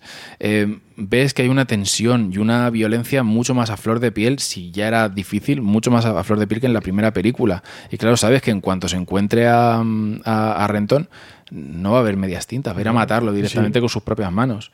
Por eso, a mí el arco del personaje de, de Begbie me gusta también mucho, porque llega un momento en el que cuando se enfrenta a, a lo que es Begbie, al personaje, porque lo oye, lo- lo- se lo oye a, a Spad, lo lee en las memorias de Spad, hay un momento de decir, de, de, de autorreconocimiento, de decir, soy un puto animal.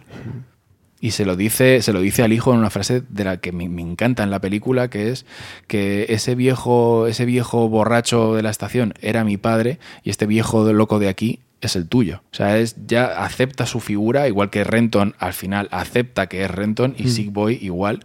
Aceptan todos lo, lo que realmente son. Y por suerte Spad se da, se da cuenta de que es mucho más de lo que, de lo que él creía que era.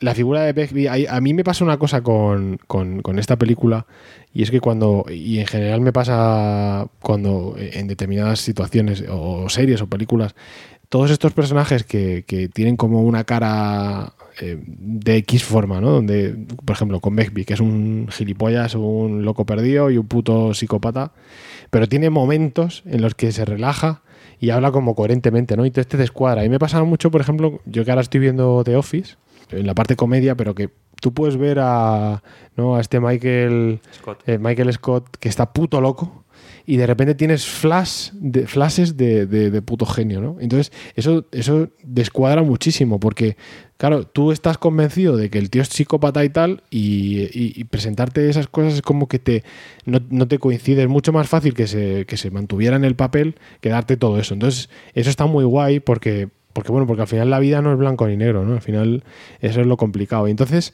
eh, aparte, otro, otro gesto más que nos, que nos lleva a lo, a lo relacionado con la, con la nostalgia y tal es cuando Begbie está en, en- en la discoteca, eh, antes justo de que se encuentren, y él está en la discoteca y se nota que está completamente Fuera de eh, lugar. fuera de lugar. Sí. Es acojonante, o sea, es acojonante. Además, hay, y hay otro momento que es cuando Eva- Eva McGregor está sonando Radio Gaga y él no la está cantando.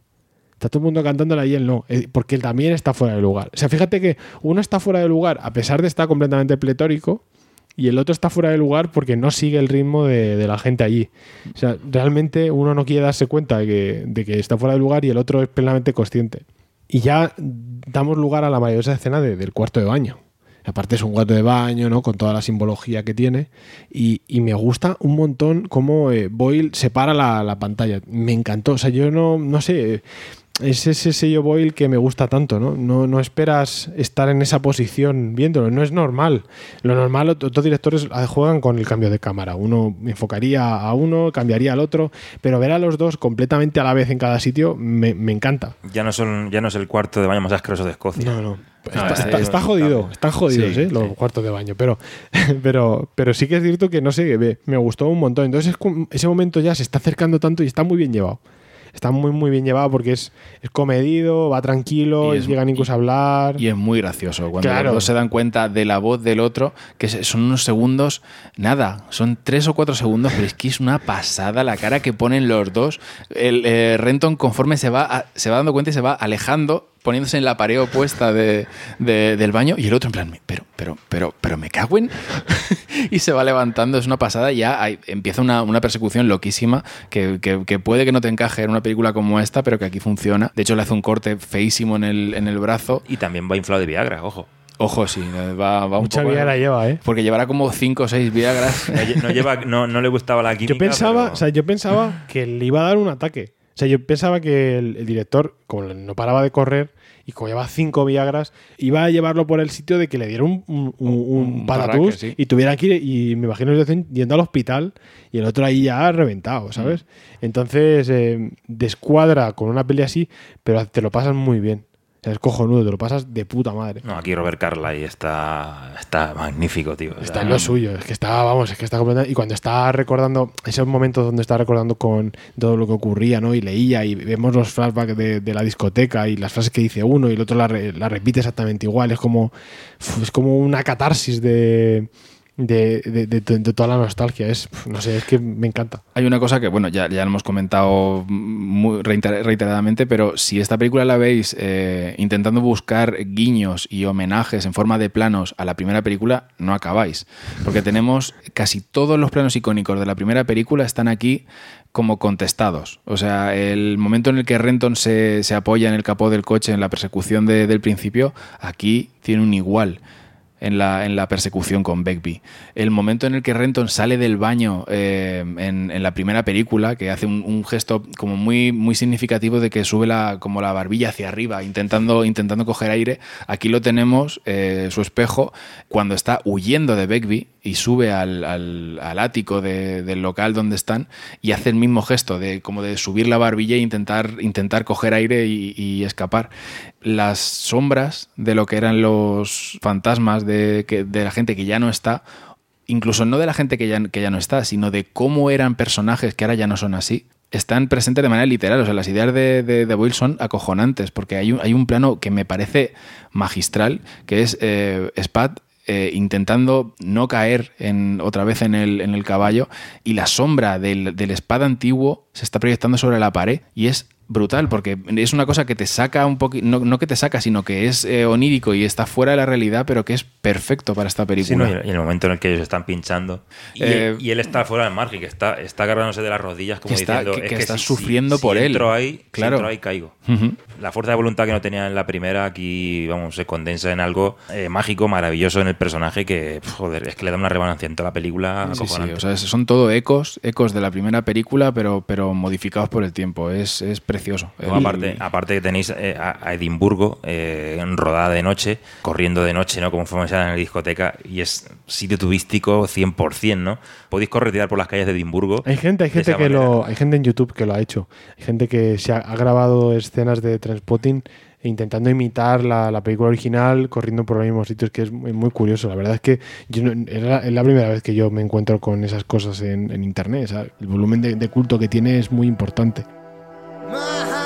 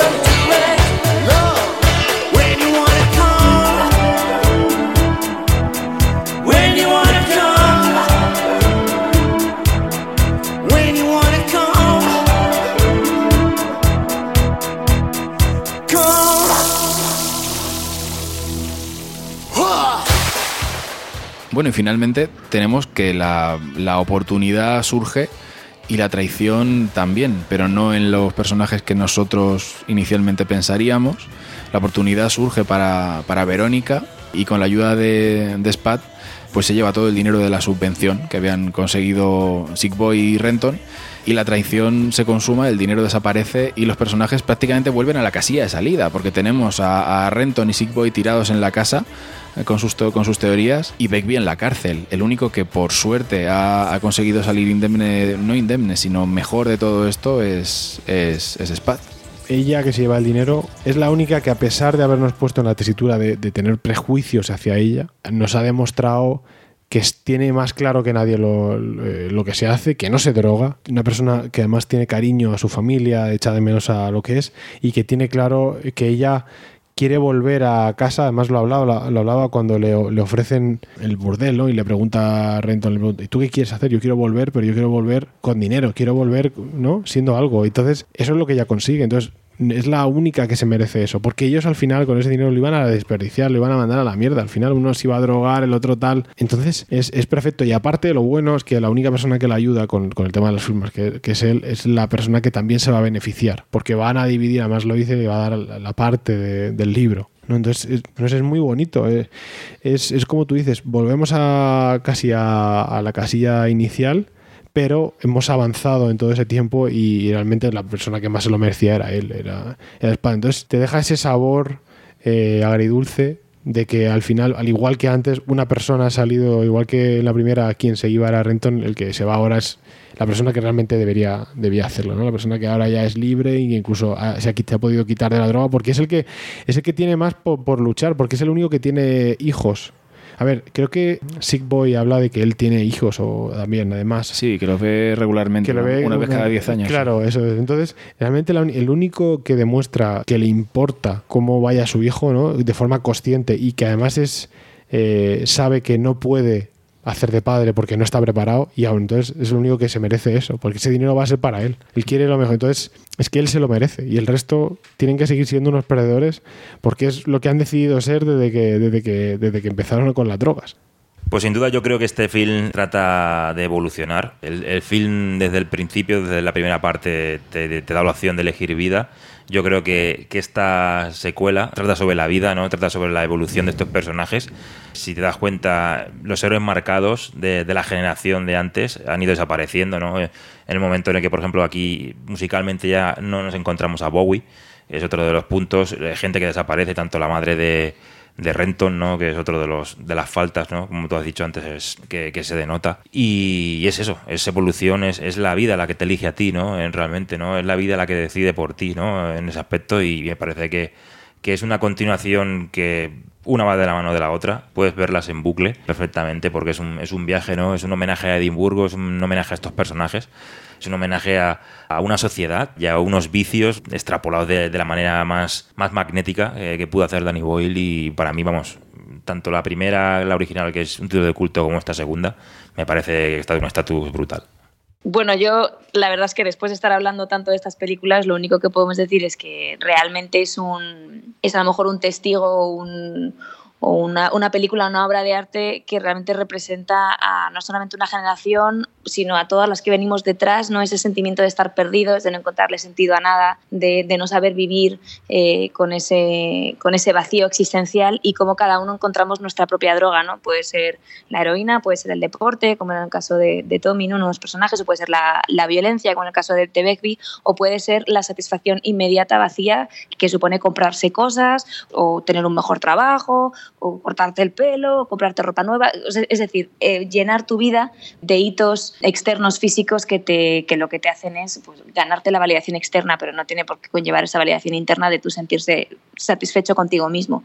Entonces sí que creo que, que esta película es eh, importante, creo que no es solamente una buena película o que sea, pues eso, que la veas y te guste, y, sino que a nivel emocional, a nivel filosófico, a nivel personal y, y social, es una película que creo que debería verse, que debería de valorarse muchísimo más de lo que se valora. Eh, la segunda también porque te llevas lo que decís vosotros, ¿no? Acabas un poco con todas esas cuestiones, esas preguntas, esas sensaciones que te ha creado la primera, pero considero que es un, que es un regalo para todos aquellos que hemos un poco crecido en, en los 90, el poder vernos reflejados y el poder hablar de esos temas o poder tener el vocabulario, el imaginario de poder en común esto. Si nos sentamos con unas cervezas y hablamos de Transpotting, no nos hace falta crear un contexto, ya lo tenemos creado, porque lo hemos compartido, lo hemos visto y cada vez que vemos la película lo refrescamos. Entonces, como un hito cultural, como una, como una huella de los 90 para el resto de la historia, porque esta película no envejecerá, me parece que, que- que es un clásico, que es inevitable y que, y que, joder, qué alegría que ahora lo podamos disfrutar en casa con la maravillosa tecnología de los DVDs.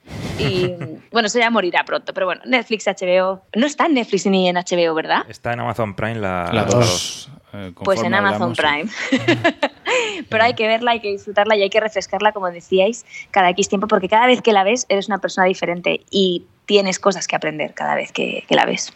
Pues muy de acuerdo contigo, Mónica. Eh, la verdad que para nosotros ha sido un, un enorme placer, un, un orgullo tenerte aquí con nosotros hablando de esta película, de verdad. Eh, te damos muchísimas gracias porque le has dado otro sentido ¿no? Eh, con, tu, con tu visión. Y joder, que estamos muy contentos de que hayas aceptado la invitación a Watertainment y, y que nada, que te encomendamos para, para otro cuando tú quieras, cualquier película que, te, que se te antoje, que digas, mira, me gustaría hablar de esta película. Doctor Sueño, por ejemplo, hacernos un, ¡Ay, sí! un revival, ¿no? Con, con el Resplandor y Doctor Sueño, con el Tito Iwan. No, si es por Ewan McGregor. Hay que hacerlo. Hay que hacerlo. Claro, claro, por igual lo que haga falta. Que lo he dicho, Mónica, que, que ha sido un placer. Que muchísimas gracias por pasar aquí un ratico con nosotros. Gracias a vosotros, ha sido un placer y un honor y nada, deseando seguir escuchándoos porque, porque me encantáis. Muchas gracias.